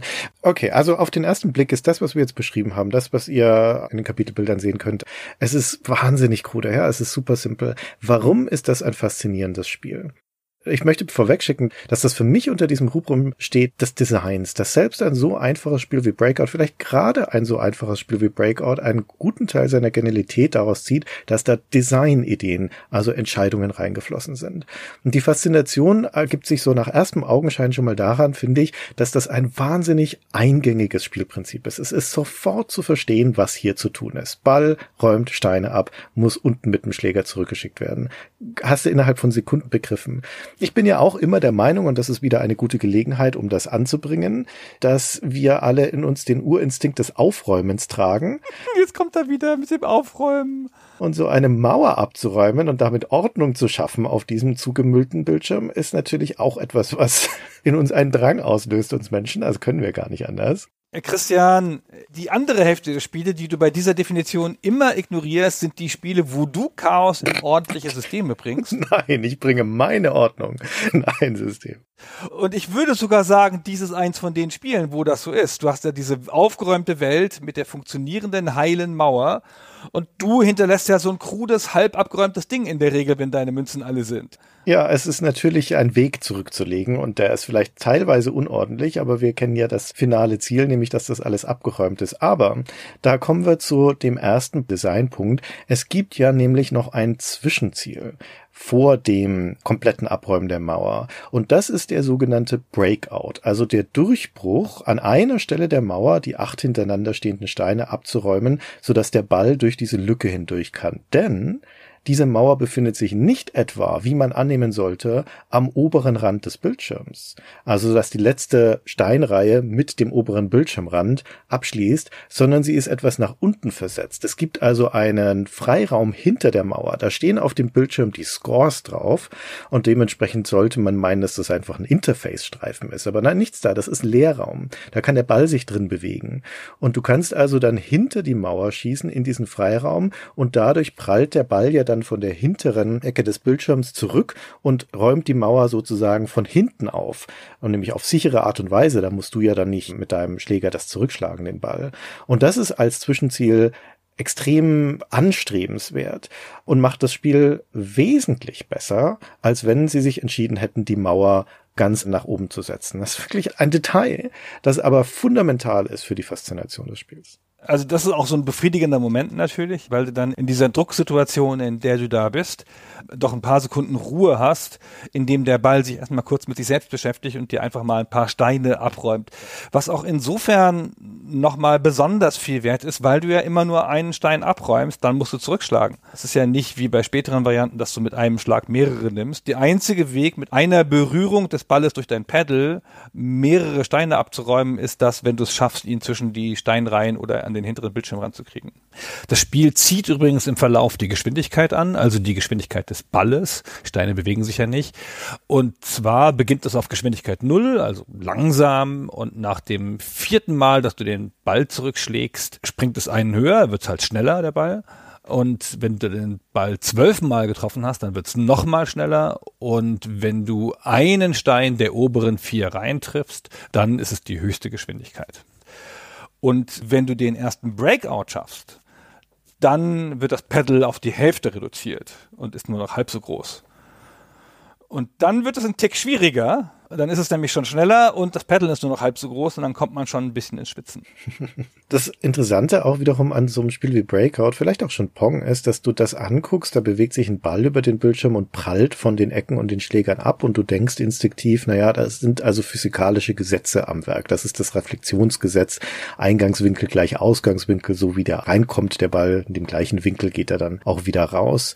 Und für Breakout stimmt das nicht Und das ist ganz wesentlich für die Spielerfahrung, denn durch deinen Schläger wird diese Regel gebrochen. Auf dem Spielfeld selbst prallt der Ball nach diesem Reflexionsgesetz von Steinen und Wänden ab. Aber dein Schläger unten hat vier Trefferzonen. Also er ist sozusagen in vier gleich große Segmente eingeteilt. Und wenn der also links außen ankommt an dem Rand von deinem Schläger, dann prallt er in diese Richtung zurück. Normalerweise sollte man ja meinen, dass er dann halt einfach in die andere Richtung abprallt, aber nein, er geht in die gleiche Richtung, aus der er kam, zurück, was eigentlich kontraintuitiv ist. Also physikalisch sollte das so nicht möglich sein. Und das gleiche gilt für die mittlere Linkstrefferzone, dann geht er halt in einem etwas steileren Winkel zurück. Und das war es eigentlich schon, weil für die andere Seite deines Schlägers ist das dann auch nur gespiegelt. Und tatsächlich, wenn man so ein Breakout-Spiel anguckt, dann hat man den Eindruck, dass da eine sehr vergleichsweise realistische Physik dahinter stecken könnte. Also, dass dieser Ball unterschiedlichste Winkel erreichen kann. Der fliegt ja mal flacher und mal steiler über den Bildschirm. Aber de facto ist das nicht so. Der prallt vom Schläger nur in genau zwei Winkeln ab. Einem steilen Winkel oder einem flachen Winkel. Und das ist es. Also es gibt keine komplexe Ballphysik dahinter. Es gibt keine Beschleunigungs- oder Bremsphasen des Balls. Es gibt keine feinen Abstufungen der Winkel, sondern das sind diese vordefinierten zwei Winkel. In den höheren Geschwindigkeiten, da werden es sogar noch reduziert. Auf der höchsten Geschwindigkeit des Balles gibt es überhaupt nur noch einen Abprallwinkel, einen relativ steilen. Im Spiel geht es überhaupt nicht darum, Komplexität zu schaffen durch irgendeine Physiksimulation. Das ist völlig falsche Vorstellung und ein falsches Wort. Es hat diese streng linearen Bahnen, das hat seine Handvoll Winkel, die es überhaupt nur kann und kennt. Im Kern ist das ein Reaktionsspiel, ein Vorausschauspiel, dass du bei den zunehmend hohen Geschwindigkeiten des Balls erkennen musst, wo wird der unten ankommen, wo muss ich meinen Schläger platzieren, um den Ball abprallen zu lassen. Aber auch dieser typische Gedanke, der erst viel später mit Breakout-artigen Spielen reinkommt, nämlich dass ich durch meine Schläger Position den Ball steuere, also dass ich gezielt einzelne Steine rausschlagen kann, indem ich den richtigen Winkel reflektiere, das ist in Breakout nicht so. Das geht überhaupt nicht. Na, du versuchst es ja aber doch mit dem Winkel. Also jetzt nicht auf einzelne Sachen, aber das Typische ist, was du ja machst. Du versuchst ja die Wand überhaupt erstmal zu durchbrechen und nicht die erste Wand einfach methodisch abzuräumen. Das ist ja auch total schwierig. Und danach zielst du ja immer wieder auf diesen ersten Durchbruch. Und das kannst du ja jetzt nicht präzise und nicht perfekt, aber das kannst du ja einigermaßen herstellen. Da musst du schon ein guter Spieler sein und du kannst es auch nur deswegen herstellen, weil es halt auch nur ein paar wenige Flugbahnen gibt, die der Ball nimmt. Das ja nicht wilde Winkel, aber du hast mit deinem Schläger nur die Möglichkeit, den Ball in zwei Winkeln abprallen zu lassen, einen flachen und einen steilen. Wenn der an der falschen Stelle unten ankommt und dein Durchbruch, an dem du arbeitest, ist der linke Steinreihe. Da möchtest du weiter Steine abtragen. Und wenn der aber unten an deinem Pedal an der falschen Stelle ankommt, dann ist dies einfach unerreichbar für dich, diese Lücke. Das geht nicht. Du kannst deinen Ball da nicht hinschicken. Ja, genau. Aber das führt ja zu einer kleinen Entscheidung, dass wenn, wenn dein Durchbruch links ist, wie du es eben beschrieben hast, und du hast dein Pedal eher im rechten Bereich des Bildschirms, als du den Ball annimmst, dann versuchst du halt den flacher zu spielen, damit er weiter nach links rüberkommt. Und das ist ja schon eine Entscheidung, die du so triffst und die du auch mit Absicht so triffst. Hm, ja, aus meiner Perspektive ist die Entscheidung. Das hast du doch bei Pong auch schon so gemacht. Bei Pong hat sich das angefühlt, als würde ich Slices spielen mit meinem Pedal und den zwei Winkeln. Ja, das fühlt sich so an. Das ist ein wichtiger Punkt. Das ist in der Spiellogik eigentlich gar nicht so. Du kannst keine Slices spielen. Und die einzige Entscheidung sozusagen, die du triffst, die du versuchst herbeizuführen, ist, wenn dein Ball in einem flachen Winkel fliegt, also immer von den Seitenwänden abprallt, hin und hin und her, dann möchtest du das gerne wieder in einen steilen Winkel umwandeln. Also dann möchtest du ihn gerne mit der Mitte des Pedals erwischen, damit er wieder ein bisschen steiler fliegt, weil das ist einfacher zu kontrollieren. Ja. Aber das ist auch schon alles. Das ist auch die einzige Konstellation, die du herstellen kannst im ursprünglichen Breakout, weil mehr Variation Information ist da nicht drin.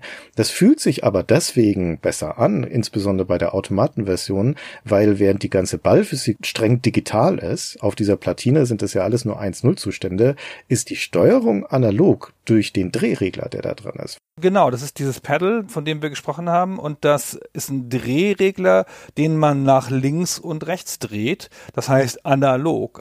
Das kann man relativ fein über diesen Bildschirm bewegen also es fühlt sich an wie ein großes Maß an Kontrolle. Man kann auch leicht überdrehen, so ist es nicht. Also das ist einigermaßen fein. Ich hatte häufiger den Fehler gemacht, dass ich überdreht habe und dann am Ball vorbei bin, als dass ich einen Ball nicht gekriegt habe, der am anderen Ende war. Das spricht dafür, dass es sehr fein abgestimmt ist. Ja, und das hat halt so ein haptisches Element. Du kannst ja, wenn es eine knappe Situation ist, noch richtig stark am Regler drehen, um das Pedal noch rüber zu reißen und dann ist halt gerade noch im letzten Moment erwischen den Ball. Auch das übrigens wieder eine gute Designentscheidung. Die Trefferzone von dem Pedal ist nicht nur die Oberfläche nach oben, sondern auch die Seiten. Ich nehme an, in der Spiellogik macht das überhaupt keinen Unterschied. es ist halt einfach dieser Blob an Lichtpunkten da. Aber das bedeutet in der Praxis, dass das Spiel es auch akzeptiert, wenn du den Ball noch mit der Seite erwischt. Der ist fast schon rausgefallen, aber du erwischt ihn gerade noch und dann prallt er doch wieder zurück ins Spielfeld. Und das fühlt sich gut an. Es fühlt sich so an, als ob du Impact hattest auf das Spiel. Hatte schon das Gefühl, dass ich total viel kontrolliert habe und auf einzelne Steine gezielt habe und so. Ich habe auch öfter diesen flachen Winkel hergestellt und wollte nicht immer den steilen Winkel haben, weil im flachen Winkel ist der Ball länger unterwegs und ich hatte länger Zeit zu reagieren. Das stimmt gar nicht unbedingt, weil einer von diesen kleinen Kniffen, die in dem Spiel drinstecken, ist, dass wenn du den Ball in einem flachen Winkel triffst, dann macht das Spiel ihn einfach schneller. Ist dir das aufgefallen? Nee, das habe ich nicht bemerkt. In den niedrigeren Geschwindigkeiten, in den hohen nivelliert sich das, das ist dann wurscht. Aber in der niedrigsten Geschwindigkeit sind die flachen Bälle schneller als die hohen. War das nicht bei Pong auch schon so? Es kommt mir so vor. Deswegen habe ich doch das dieses Gefühl, das leises zu spielen, weißt du? Ganz raffinierte, harte Schläge, die du nicht retournieren kannst. Ja, aber wenn das so ein simples Spielprinzip ist, und das ist es ja, dann stellt sich die Frage, wo kommt denn die Herausforderung her? Jetzt frage ich dich erstmal, weil du ja Super Breakout gerade gespielt hast im Automaten, wie gut ist es dir denn gelungen, eine Mauer abzuräumen? Ich fand das schwer. Ja, es ist richtig schwer. Ich fand das ein bisschen frustrierend, dass es immer nur ein Stein war und dadurch ein bisschen langwierig und ich fand es erstaunlich schwer. Also vielleicht war die Steuerung für mich zu fein und deswegen habe ich öfter überdreht oder so, aber ich habe auch einfach oft so unforced errors gemacht, wie man im Sport sagt. Bälle nicht gekriegt, die ich hätte kriegen müssen. Und das ist natürlich schon ein Spiel von Flow. Manchmal klappt halt alles und dann habe ich den Breakout und dann bin ich schon super weit und dann spiele ich 60 Sekunden lang auf einen bestimmten Stein und verliere dann trotzdem es ist halt auch einfach insgesamt schwierig, weil du triffst ja keine Steine mehr nach einer Zeit. Ja, es wird schwieriger im Laufe des, Spiels weil dann irgendwann fehlen die Steine, die du sozusagen zufällig getroffen hättest auf dem Weg. Und das heißt, dann musst du nämlich ja doch versuchen, auf diese Steine zu zielen. Und das ist mit den zwei Winkeln wirklich schwierig. Und dann musst du halt, um diesen letzten Stein in einer Mauer oder das letzte Steinpaar in einer Mauer zu treffen, schlägst du dann halt 10, 15, 20 Mal, bis du da überhaupt in diese Richtung gekommen bist. Hm. Ja, also ich finde auch, es ist ein sehr schwieriges Spiel und das, obwohl es ja eigentlich nur darum geht, diesen blöden Ball halt unten mit dem Schläger abzupassen. Aber das ist ja ein Arcade-Spiel, das Münzen einsammeln will. Das heißt, es geht ihm schon auch darum, die Spielzeit zu reduzieren und deswegen macht es ja auch einiges, um dir das zu erschweren. Wir haben die wichtigsten Sachen schon genannt. Es erhöht die Geschwindigkeit im Spielverlauf. Es bestraft dich für bestimmte Fortschritte. Wenn du die höheren Reihen, die orangene oder die rote triffst, geht sofort in die höchste Geschwindigkeit. Du hast schon gesagt, wenn du den oberen Bildrand triffst, dann wird dein Pedal verkleinert auf ein Drittel. Also das ist schon richtig, richtig hart. Ja.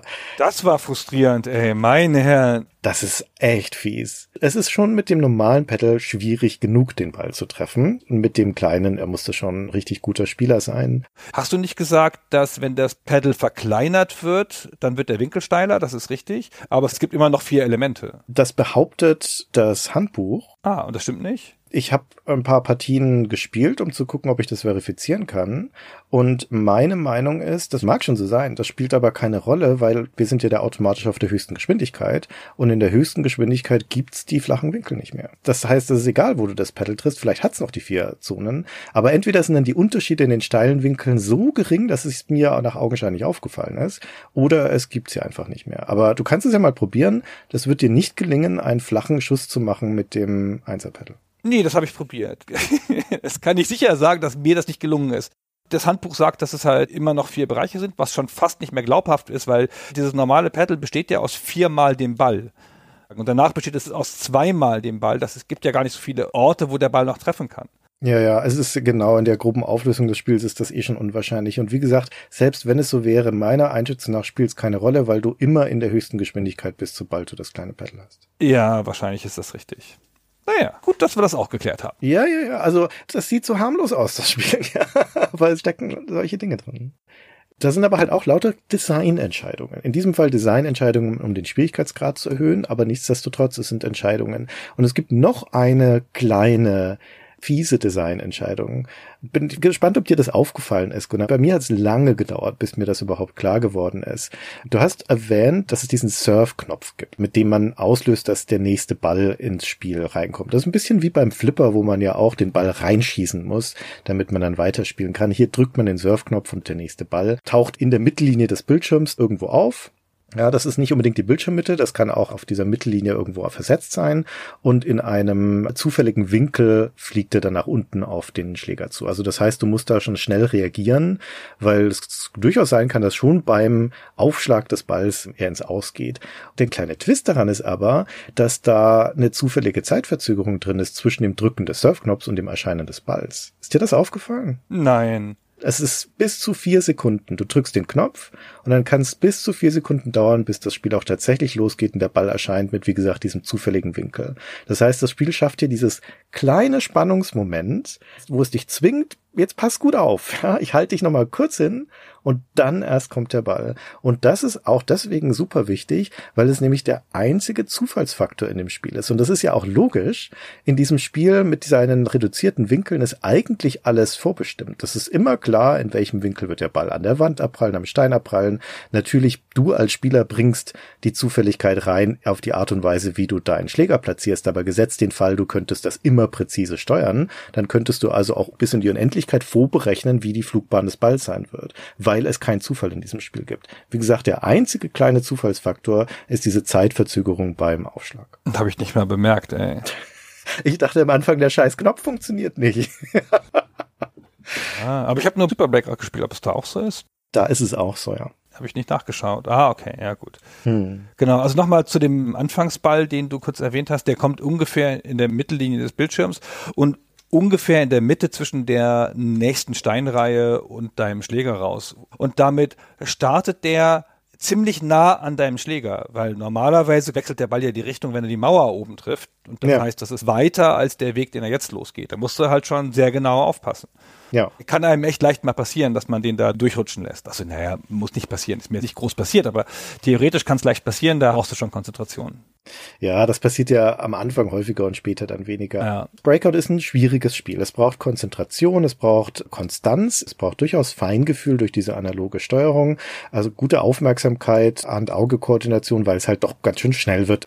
Und das macht es zu einem anspruchsvollen Spiel. Viel anspruchsvoller, als es auf den ersten Augenschein vermuten lassen sollte. Ich würde noch ein letztes kleines von diesen Designelementen erwähnen wollen, denn wie jeder Arcade-Automat auch schon zu dieser Zeit hat auch Breakout einen sogenannten Attract Mode.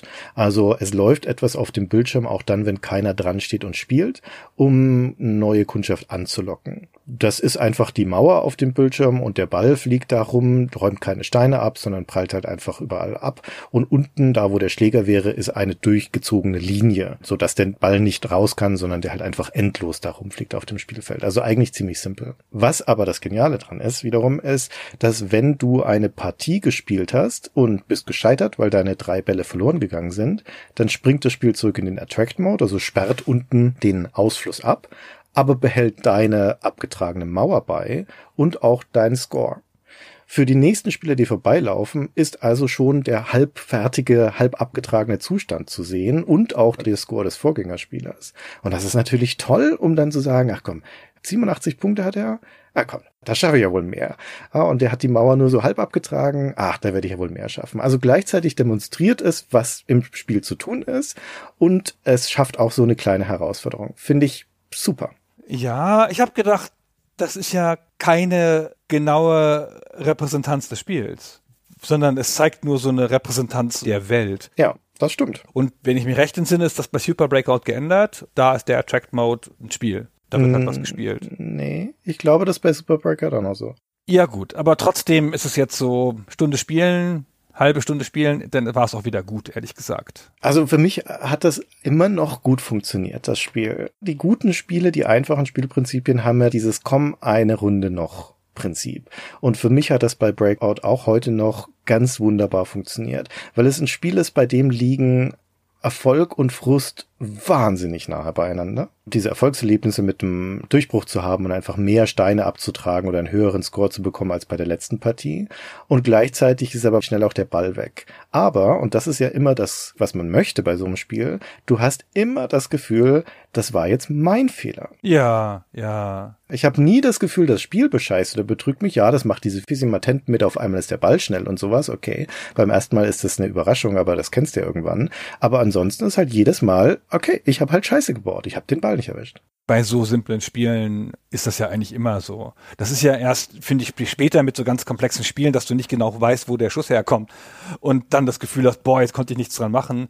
Aber bei Spielen, wo du das ganze Spielfeld so gut überblicken kannst wie hier oder auch bei anderen Arcade-Spielen dieser Zeit, da weißt du ja immer, was du falsch gemacht hast. Du übersiehst ja keine Situationen oder so. Hier ist es sehr deutlich, weil nur das eine bewegliche Teil da ist. Ja, aber das ist trotzdem bemerkenswert, finde ich.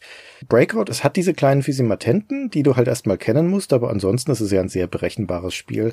Die Atari 2600 Auflage später, die hat ja eine Art, einen kleinen Beschiss drin sozusagen, die betrügt dich ja, naja, das ist vielleicht das falsche Wort, aber die fügt unter anderem das Spielelement dazu, dass wenn du zu häufig in einem steilen Winkel eine Steinreihe triffst, dann prallt dein Ball auf einmal von der Steinreihe in einem flachen Winkel ab. Also so eine Art Streuschuss bekommst du dann, wo der auf einmal zur Seite wegspringt, was physikalisch völlig unmöglich sein dürfte.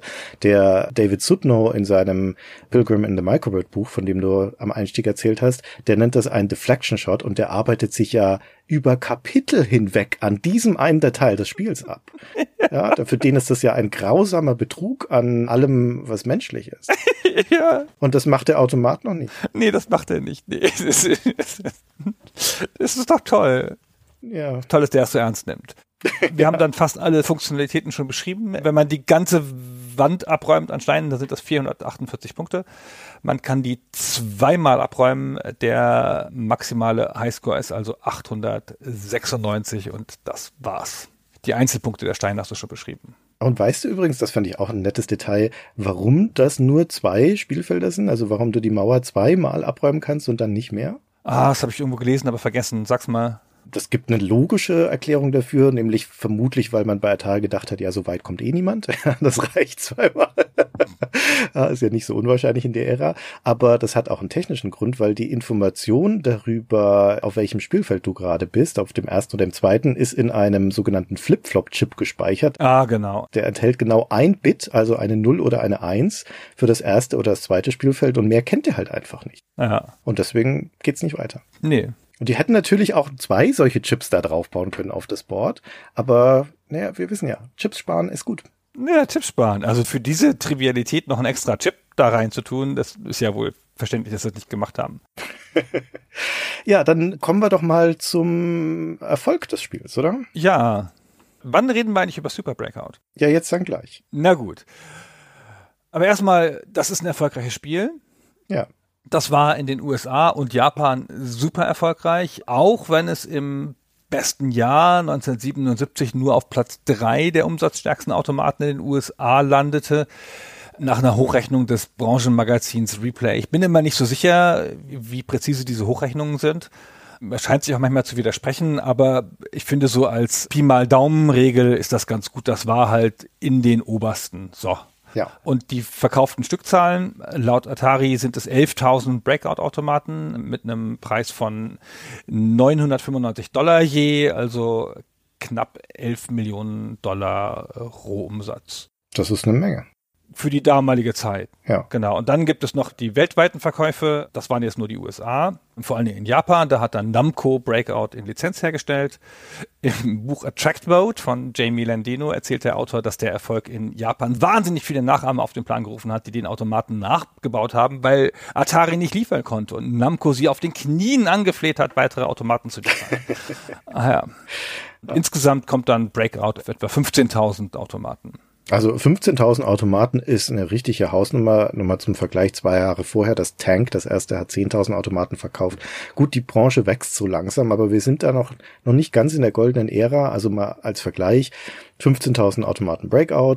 Das umsatzstärkste Spiel laut Replay im Jahr 1976 und auch 77 ist Seawolf von Midway. Das ist so ein U-Boot-Torpedoschießspiel.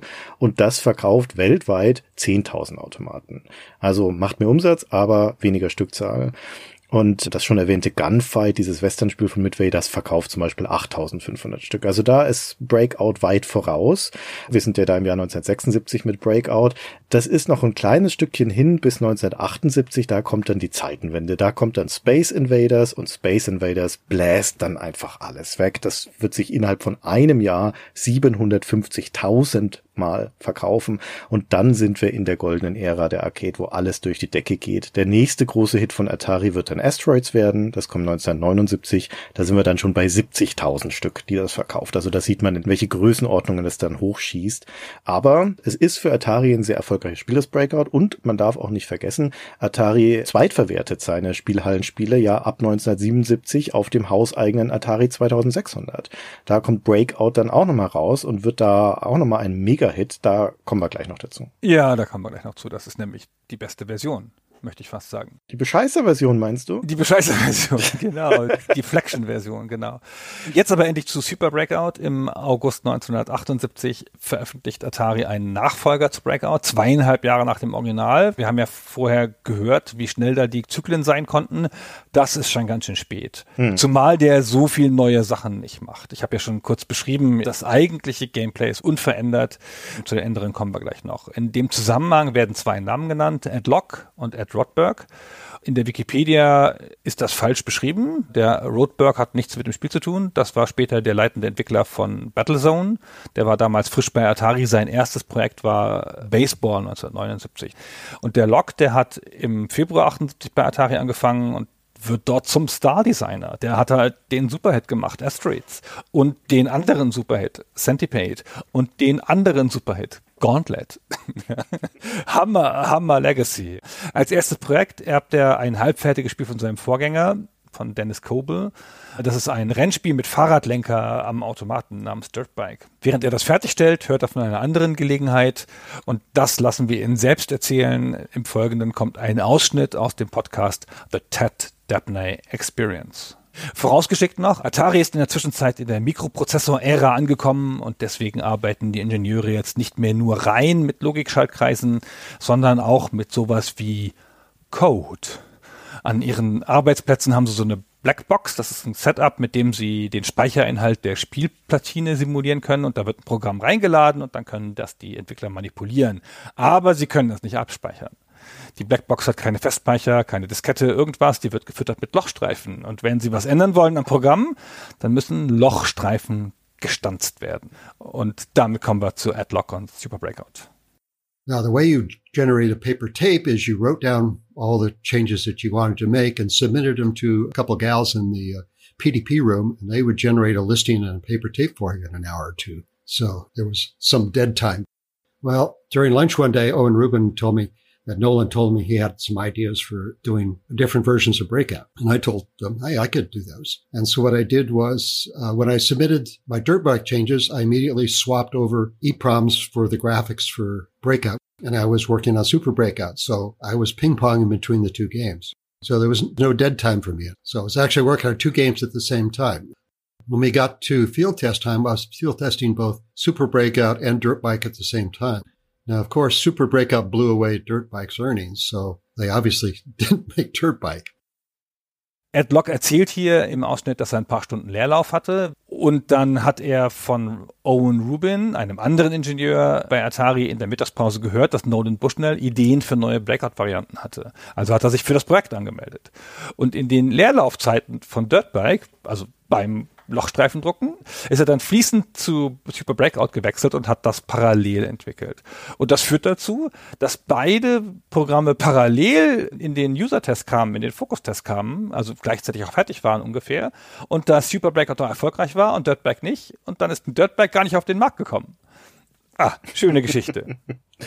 Ja, und äh, dieses Super Breakout, wir hatten ja eigentlich das Wesentliche schon beschrieben. Das ist eigentlich das gleiche Spiel, nur mit diesem von dir beschriebenen Drehknopf, mit dem man die Varianten durchschalten kann. Du hast es gespielt beim Retro Games e.V. Was sind denn die drei verschiedenen Varianten? Also erstmal noch mal ganz kurz festgestellt, das ist zweieinhalb Jahre älter und hat immer noch keine Farbe. Ja, das ist aber auch nicht so ungewöhnlich. Das Space Invaders hat ja auch noch keine Farbe in dem Jahr. Ne? Also das hat auch nur diese Streifen, aber zu der Zeit gibt's das halt aber immer noch nicht so häufig. Ne? Aber man würde ja manchmal doch denken, dass man in zweieinhalb Jahren, aber na gut. So, und das gibt halt diesen Drehschalter mit den drei Modi und der eine Modus ist Double. Damit hat der Spieler zwei Schläger übereinander und das Spiel beginnt auch mit zwei Bällen. Und der Spieler verliert nur dann ein Leben, wenn beide Bälle aus dem Spiel gehen. Und solange er beide Bälle im Spiel halten kann, ohne eins zu verlieren, werden die Punkte verdoppelt. Ganz schön war bei mir auf Default eingestellt, als ich das gespielt habe. Habe ich überhaupt nicht drüber nachgedacht, dass ich da die Modi verstellen kann und dachte dann zuerst, das ist kaputt.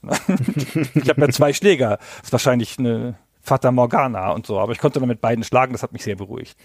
Dann gibt's einen Modus, der heißt Cavity. Da ist alles wie bei Breakout, ganz normal, aber in dieser Steinwand sind zwei leere Stellen, zwei Aussparungen. Und in diesen Stellen sind jeweils eine Kugel eingeschlossen, die da drin rumhüpft, aber die nicht aus eigener Kraft raus kann. Und wenn man da den ersten Stein rausschlägt aus diesem Cavity, dann fliegt die Kugel da raus und dann kann die auch benutzt werden, um zurückgeschlagen zu werden und damit weitere Steine zu zerstören. Wenn der Spieler alle drei Kugeln, also die beiden befreiten und die eigene Kugel im Spiel hat, gibt's dreifache Punkte. Naja. Und der coole Modus ist Progressive. Und da gibt es nur einen Schläger und einen Ball. Aber wenn der Ball den Schläger trifft, dann bewegt sich die gesamte Wand einen Schritt nach unten. Wobei die Geschwindigkeit zunimmt, je länger der Ball im Spiel bleibt. Das ist ein bisschen wie Tetris. Und das ist ja volle Kanne wie Tetris. Das fühlt sich auch so an wie Tetris. Das ist die bei weitem interessanteste Variante. Das bringt auch eine ganz neue Ebene von Geschicklichkeit dazu und Dringlichkeit, weil du sonst ja eigentlich den Wunsch hast, überhaupt mal durchzubrechen und dich nicht so sehr ums Abräumen kümmerst weil das Abräumen passiert dann schon. Wenn du erstmal durchgebrochen bist, irgendwann räumst du halt den letzten Stein in der ersten Reihe noch ab, obwohl du schon in der dritten Reihe bist im normalen Breakout. Und hier musst du die Reihen komplett abräumen, wie bei Tetris, äh, sonst tötet dich das Spiel, dem halt diese Steine dann plötzlich unten ankommen. Nee, es macht keinen Unterschied, wenn die Steine unten ankommen. Das ist nicht wie bei Tetris, dann ist das Spiel nicht vorbei. Doch. Also vielleicht habe ich zufällig in derselben Sekunde den Ball verloren, aber das ist ja total abgefahren. Das hat sich genauso angefühlt. Ich habe das Progressive kurz gespielt, aber das habe ich nicht ausprobiert. Aber das Handbuch, da bin ich mir ziemlich sicher, sagt, das ist egal. Lösen sich die Steine dann halt unten auf. Aber die Schwierigkeitserhöhung kommt halt daher, dass die Wahrscheinlichkeit ist, dass dein Ball da unten abprallt und dann halt ins Aus geht. Ach, das ist ja lustig. Ich will das nicht ausschließen, dass ich das einfach mir eingebildet habe, in meiner Panik, dass das nicht nach unten kommen darf, weil ich ja Tetris schon kannte, bevor ich dieses Spiel gespielt habe. ja. Ah, das kann sein. Ich habe schon einfach erwartet und dann habe ich gedacht, okay, jetzt ist unten und dann habe ich den Ball rausgehen lassen. Ah, so. Nee, nee, so ist das nicht. Also stand auch nirgendwo, du hast recht. Stand nur, dass sich das nach unten bewegt. Ja. Ah. ah, ich hätte noch viel weiter spielen können. also das ist eine nette Idee mit diesen nach unten sich bewegenden Wänden. Und die anderen beiden Modi sind ja im Endeffekt Multiball als große Neuerung, dass halt jetzt mehr als ein Ball gleichzeitig im Spiel sein kann. Ja. Was ich an Super Breakout ein bisschen schade finde, jetzt hat es schon einen Spielmodus mit zwei Schlägern und es ist immer noch ein Zweispielerspiel, also es hat immer noch die zwei Münzschächte und so weiter, aber trotzdem spielen die nach wie vor abwechselnd. Nee, es hatte keine zwei Münzschächte. Also der Automat, den ich gesehen habe, nicht. Der hatte einen Münzschacht nur. Okay, aber es wird standardgemäß mit zwei Münzschächten ausgeliefert. Ja, okay. Also da ist das ein modifiziertes Ding. Also es gibt keine Möglichkeit, das gleichzeitig oder kooperativ zu spielen, was ich ein bisschen eine verschenkte Chance finde, weil das ja durchaus Usus war. Damals sind bei schon Pong hast du ja auch gleichzeitig gespielt. Vier Spieler Pong. Ja, genau. Aber ich kann mir das nur so erklären, dass die Erwartung von Atari war, dass der Super Breakout ein Platinentausch ist, dass du einen existierenden Breakout-Automaten nimmst und schreibst da Super Breakout rein. Aber nee, das kann es nicht sein, weil du brauchst ja das neue Bedienelement. Nee, vergiss, was ich gesagt habe. Ich kann es mir gar nicht erklären. Nee, das kann nicht sein. Außerdem, ich habe diese Frage beim Retro Games e.V. gestellt und die meinten, dass sie nicht glauben, dass das ein Austausch war, weil auch die Platinen zu unterschiedlich waren. Das eine war ja ein TTL-Spiel, also ein Schaltkreislogikspiel, und das andere war ein Mikroprozessorspiel. Also das ist dann dasselbe dasselbe Spielprinzip, nicht portiert, sondern wieder neu programmiert, diesmal mit Prozessor, weil man damals die Schaltkreislogik-Spiele nicht portieren konnte. Also das Super Breakout, das ist so ein hinterhergeschobenes Ding. Das ist kein Breakout 2 oder so. Das ist keine logische Weiterentwicklung. Das wird Atari selbst auch nicht gelingen. Das macht dann, wie gesagt, Arcanoid aber erst Jahre später. Das kommt ja erst 86 raus. Aber dafür, dass das so nebenbei entwickeltes Ding ist, ist es trotzdem okay. Das verkauft 5000 Stück bei Atari. Das ist ein ordentlicher Erfolg, aber das ist nix wegen dem Nolan Bushnell jubelnd in der Firmenzentrale umgesprungen ist. Ich finde, es fehlt ihm ein Hauptmodus. Ja. Also ich finde, es fehlt ihm ein klarer Standardmodus mit einem Schläger, einem Ball und irgendeiner Variante zu Breakout. Man könnte sagen, das ist vielleicht Cavity, aber Double fühlt sich schon ein bisschen wie ein anderes Spiel an und Progressive sieht ja auch nun ganz anders aus. Ja, man darf ja auch nicht vergessen, diese Steine wandern ja dann durch diese Farbfelder. Ja, Die ja. ändern ja dann ihre Farbe. Das ist schon ein bisschen schräg. Aber auch ihre Punktzahl, das ist schon berücksichtigt. Ja, ja, genau, das ist schon berücksichtigt, aber es sieht ja komisch aus, weil du ja gewohnt bist, dass diese Steine fest in ihren Farbfelder bleiben und damit diese Farbillusion erzeugen, dass es farbige Steine werden. Und hier wandern sie halt durch. Aber der Automat hat halt drei Stellungen und die oberste Stellung, die ich so angenommen habe als Standardstellung, ist Double. Das erscheint mir ein ungewöhnlicher Modus, um das Spiel zu beginnen. Hm. Aber naja, ist ja wurscht. Also die konnten ja davon ausgehen, dass die Leute Breakout kennen. Das war ja ein erfolgreicher und großer Automat. Wahrscheinlich ist es dann auch deswegen so, dass man jetzt hier nur auf die Abweichung setzt und nicht sozusagen das Grundspiel nochmal neu aufnimmt. Und was ich noch als Gedanken äußern wollte zu deiner Breakout-Jubelarie vorhin, was man echt nicht vergessen darf, glaube ich, für die Rezeption dieses Spieles ist, dass die Leute alle Pong kannten. Ja. Und dass diese ganze grundlegende Mechanik und Physik in Pong auch schon so ist und dass Leute auch was aufsetzen konnten. dass das gelernt ist, wie solche Spiele funktionieren, wie sie aussehen. Das ist ja ein Genre der Ping-Pong-Spiele damals. Ja. Im gleichen Jahr wie das Super Breakout 1978 erscheint ja dann aber auch noch die letztendlich erfolgreichste Breakout-Variante von Atari, nämlich die für das Atari 2600, also für die Heimkonsole. Im November 1978 ist das soweit. Da sind wir im zweiten Jahr des Atari 2600. Das ist 77 in den Markt eingeführt worden. Breakout ist auch deswegen so erfolgreich am Ende auf dem 2600, weil es davon profitiert, dass Atari zum Weihnachtsgeschäft 1978 richtig fett in die Werbung investiert. Da boomt das Marketing und im anschließenden Jahr 79 boomt dann auch das Atari 2600, das in seinem ersten Jahr ja ein, eher ein Flop war. Das dauert ja ein bisschen, bis das so richtig dann durchschlägt und zu, zu diesem Mega-Erfolg wird. Und genau als das durchschlägt, das Gerät ist halt auch Breakout gerade da und profitiert davon.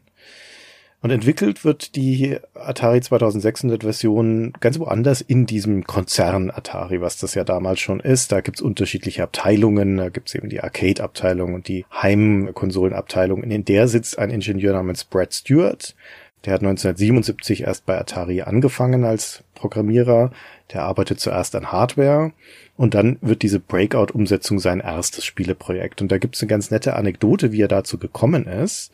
Denn er erzählt, es gab zu dem Zeitpunkt, wo also Atari intern ausgeschrieben war, dass jetzt irgendjemand benötigt wird, um Breakout, den Automaten, umzusetzen für das Atari 2600. Da gab es gerade zwei Programmierer, die Zeit hatten. Nämlich ihn, den Brad Stewart, und einen Kollegen von ihm, Ian Shepard die brauchen zu dem Zeitpunkt beide ein neues Projekt und melden sich beide dafür. Und die entscheiden dann, wer von beiden das machen darf, indem sie in der Atari-Kantine auf einem dort rumstehenden Breakout-Automaten eine Partie spielen. Also sie spielen um das Recht, wer jetzt die Umsetzung fürs Atari 2600 machen darf. Und dann stellt sich raus, laut Brad Stewart, der das später selber erzählt hat ähm, und der nicht mit eigenem Lob spart, dass er offensichtlich ein exzellenter Breakout-Spieler war zu diesem Zeitpunkt, denn seiner Erzählung nach räumt er mit dem ersten Ball beide Spielfelder ab und setzt den Ball dann auch noch in einen sogenannten Lock-up-Status, also wo er in einer Endlosbahn auf dem Bildschirm fliegt, weil er immer auf der gleichen Stelle unten wieder auf den Schläger trifft. Also das ist noch so ein Angeber-Move zum Abschluss sozusagen. ist eigentlich schon nicht mehr zu schlagen, aber der Ian Shepard verfehlt in der Erzählung von Brad Stewart dann direkt den ersten Ball bei seiner Partie und spätestens damit ist dann klar, Brad Stewart darf an die Umsetzung ran. Das war unterm Strich aber auch eine gute Wahl, denn die Atari 2600 Version von Breakout ist ausgezeichnet. Ja, super Version. Der Steward hatte keine Vorlage außer dem Automaten und keinen Kontakt zu irgendwem, der an der Gestaltung beteiligt war. Also es ist wieder keine Portierung, es ist wieder eine neue Erfindung.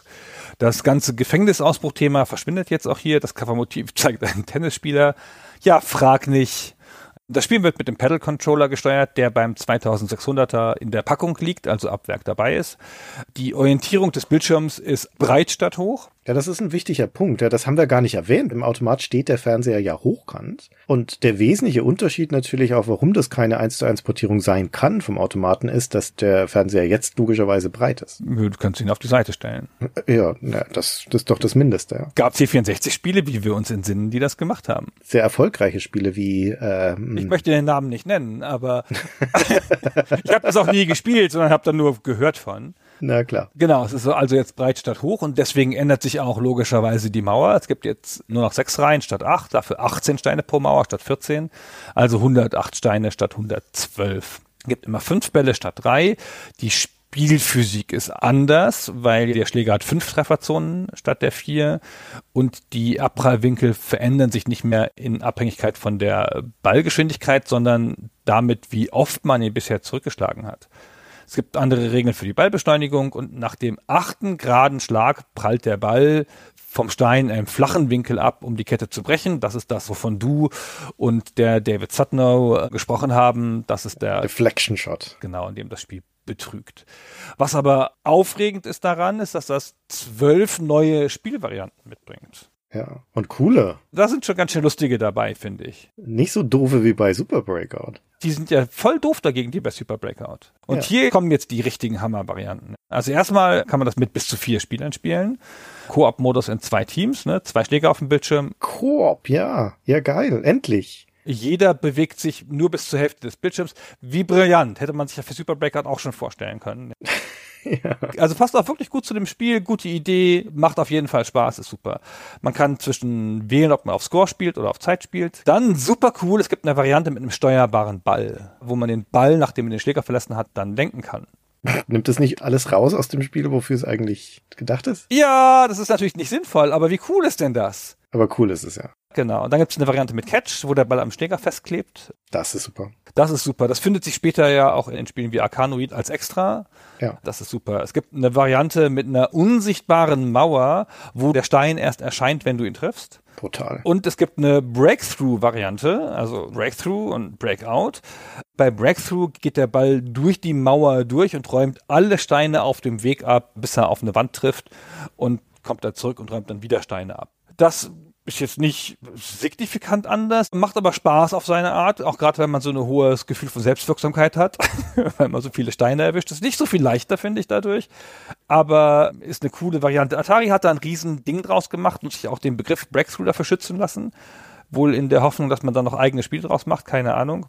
Genau, das waren jetzt die wichtigsten. Dann gibt es 1982 sogar dann noch Super Breakout auf dem 2600. Das hat dann Nick Turner programmiert. Aber jetzt auch nicht mehr so eine ganz besondere Variante, oder? Nee, also die erste Breakout-Umsetzung, die verkauft sich dann auf dem 2600 mehr als eineinhalb Millionen Mal. Ist damit nicht unter den ganz großen Hits auf der Plattform, aber ist natürlich trotzdem ein enormer Erfolg und unterm Strich die erfolgreichste Breakout-Variante. Ja, und die Urgeschichte von Breakout ist damit auch erzählt. Das waren diese beiden Spielhallenvarianten und es waren diese beiden Umsetzungen auf den Atari 2600. Ja, Atari hat auch noch für seine Heimcomputer dann Umsetzungen gemacht und sowas. Und ja, es gibt später auch noch Breakout-Spieler von Atari, die bringen für ihre glücklose Jaguar-Konsole eine Variante raus. Breakout 2000 heißt es, das kommt 1996. Da wird das Spiel dann 3D, also da spielt man in die Tiefe des Raumes und dann kommt vier Jahre später nochmal eine Variante davon für PlayStation, PC und so weiter, die heißt einfach nur Breakout. Das ist dann auch 3D und hat dann die Specials aus Arkanoid und thematische Levels, wo du dann Kisten in einem Lager abräumst oder in einem Hühnerstall auf Hühner schießt und sowas. Ganz viele verschiedene Spielmodi. Das ist ein süßes Spiel, das ist schon nett. Aber wenn wir ehrlich sind, ist das ein Arkanoid. Das ist dann eigentlich kein Breakout mehr. Denn der eigentliche Thronfolger von Breakout ist das jetzt schon oft genug erwähnte Arkanoid von Taito aus Japan 1986, weil das führt dann die neue Formel ein. Da kommen dann die Power-Ups ins Spiel, die den Schläger vergrößern und Ball festkleben lassen und Multiball auslösen. Da kommt dann ins Spiel, dass der Schläger auch schießen kann und dass auch Gegner auf dem Spielfeld sind.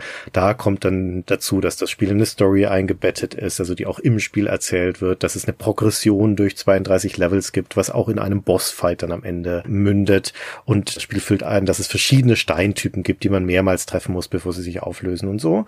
Es sieht ganz schick aus für die Zeit, hat so einen netten Schattenwurf, es fügt Musik hinzu, also es ist ein rundum tolles Spiel. Und das schafft sie auch auf alle Heimkonsolen und Heimcomputer, kriegt Fortsetzungen und so weiter. Und wenn wir heutzutage Breakout-artige Spiele sehen, dann sind das eigentlich Arkanoid-Varianten und nicht mehr Breakout-Varianten. Ja, genau. Arkanoid hat das so ein bisschen gelöscht, weil es die Formel neu gemischt hat. Ja. Was man noch kurz erwähnen könnte, ist, die Wozniak hat nicht locker gelassen mit dem Breakout-Thema später und hat für Apple dann noch Brickout gemacht. Also eine eigene Variante, ein bisschen anders geartet. Ich glaube, das ist das Pedal links und die Mauer ist nicht oben im Bildschirm, sondern rechts davon. Und es gab auch immer mal wieder Varianten dann für Apple von diesen Breakout-Spielen immer von Apple selber oft als Beilage oder als Demonstrationsspiel dazu, nicht als kommerzielles Spiel. Das ist sogar noch ein Schritt wichtiger, diese Wozniak-Geschichte, weil ja, stimmt, dass er das Breakout gemacht hat, aber der Wozniak war ja dieser geniale Typ, dieser Tüftler, wie wir erzählt haben. Und der hat aber in seiner aktiven Zeit nur zwei Spiele auf Hardware-Ebene gebaut, nämlich das von uns erwähnte Pong, das er für sich privat gebastelt hat und eben das Breakout. Mehr Spiele von ihm auf Hardware-Basis gibt es nicht nicht, weil das nächste Hardware-Projekt von ihm war ja der Apple-Computer mit der Firma mit Steve Jobs zusammen, mit Apple und darauf der wirkliche Erfolg dann der Apple II. Und beim Design des Apple IIs spielte Breakout wiederum eine große Rolle, weil die Ambition für Wozniak war, der glaube ich schon immer ein bisschen weiter vorausgedacht hat, dass der Apple II eine Plattform sein sollte, wo so etwas wie Breakout, was man ein paar Jahre vorher noch mit Schaltkreisen auf einer Platine zusammenlöten musste, jetzt als reine Softwarelösung im Code umsetzbar sein sollte, wo kein Bauteil mehr irgendwo hingelötet werden muss, sondern wo ein Programm rein virtuell geschrieben werden kann, das das gleiche kann wie Breakout. Und er hat den Apple II unter diesem Paradigma designt, dass der Computer das demonstrieren soll, hey, das, was ich noch ein paar Jahre vorher hier als Schaltkreis gebaut hatte, das kann mein neues Ding jetzt einfach so in Basic, weil das Breakout hat er ja in Basic geschrieben als Demonstration, dass ein Heimcomputer genau das jetzt kann. Der Apple II ist halt einfach eigentlich eine Breakout-Konsole mit zufälligen Nebenfähigkeiten. ja, genau. Ein bisschen mehr kann, genau. Ja, genau. Das war unsere Erzählung zu Breakout. Tja, schön war's, mal wieder ein Arcade-Spiel zu spielen und mal wieder die Arcade aufzusuchen in diesem Zusammenhang.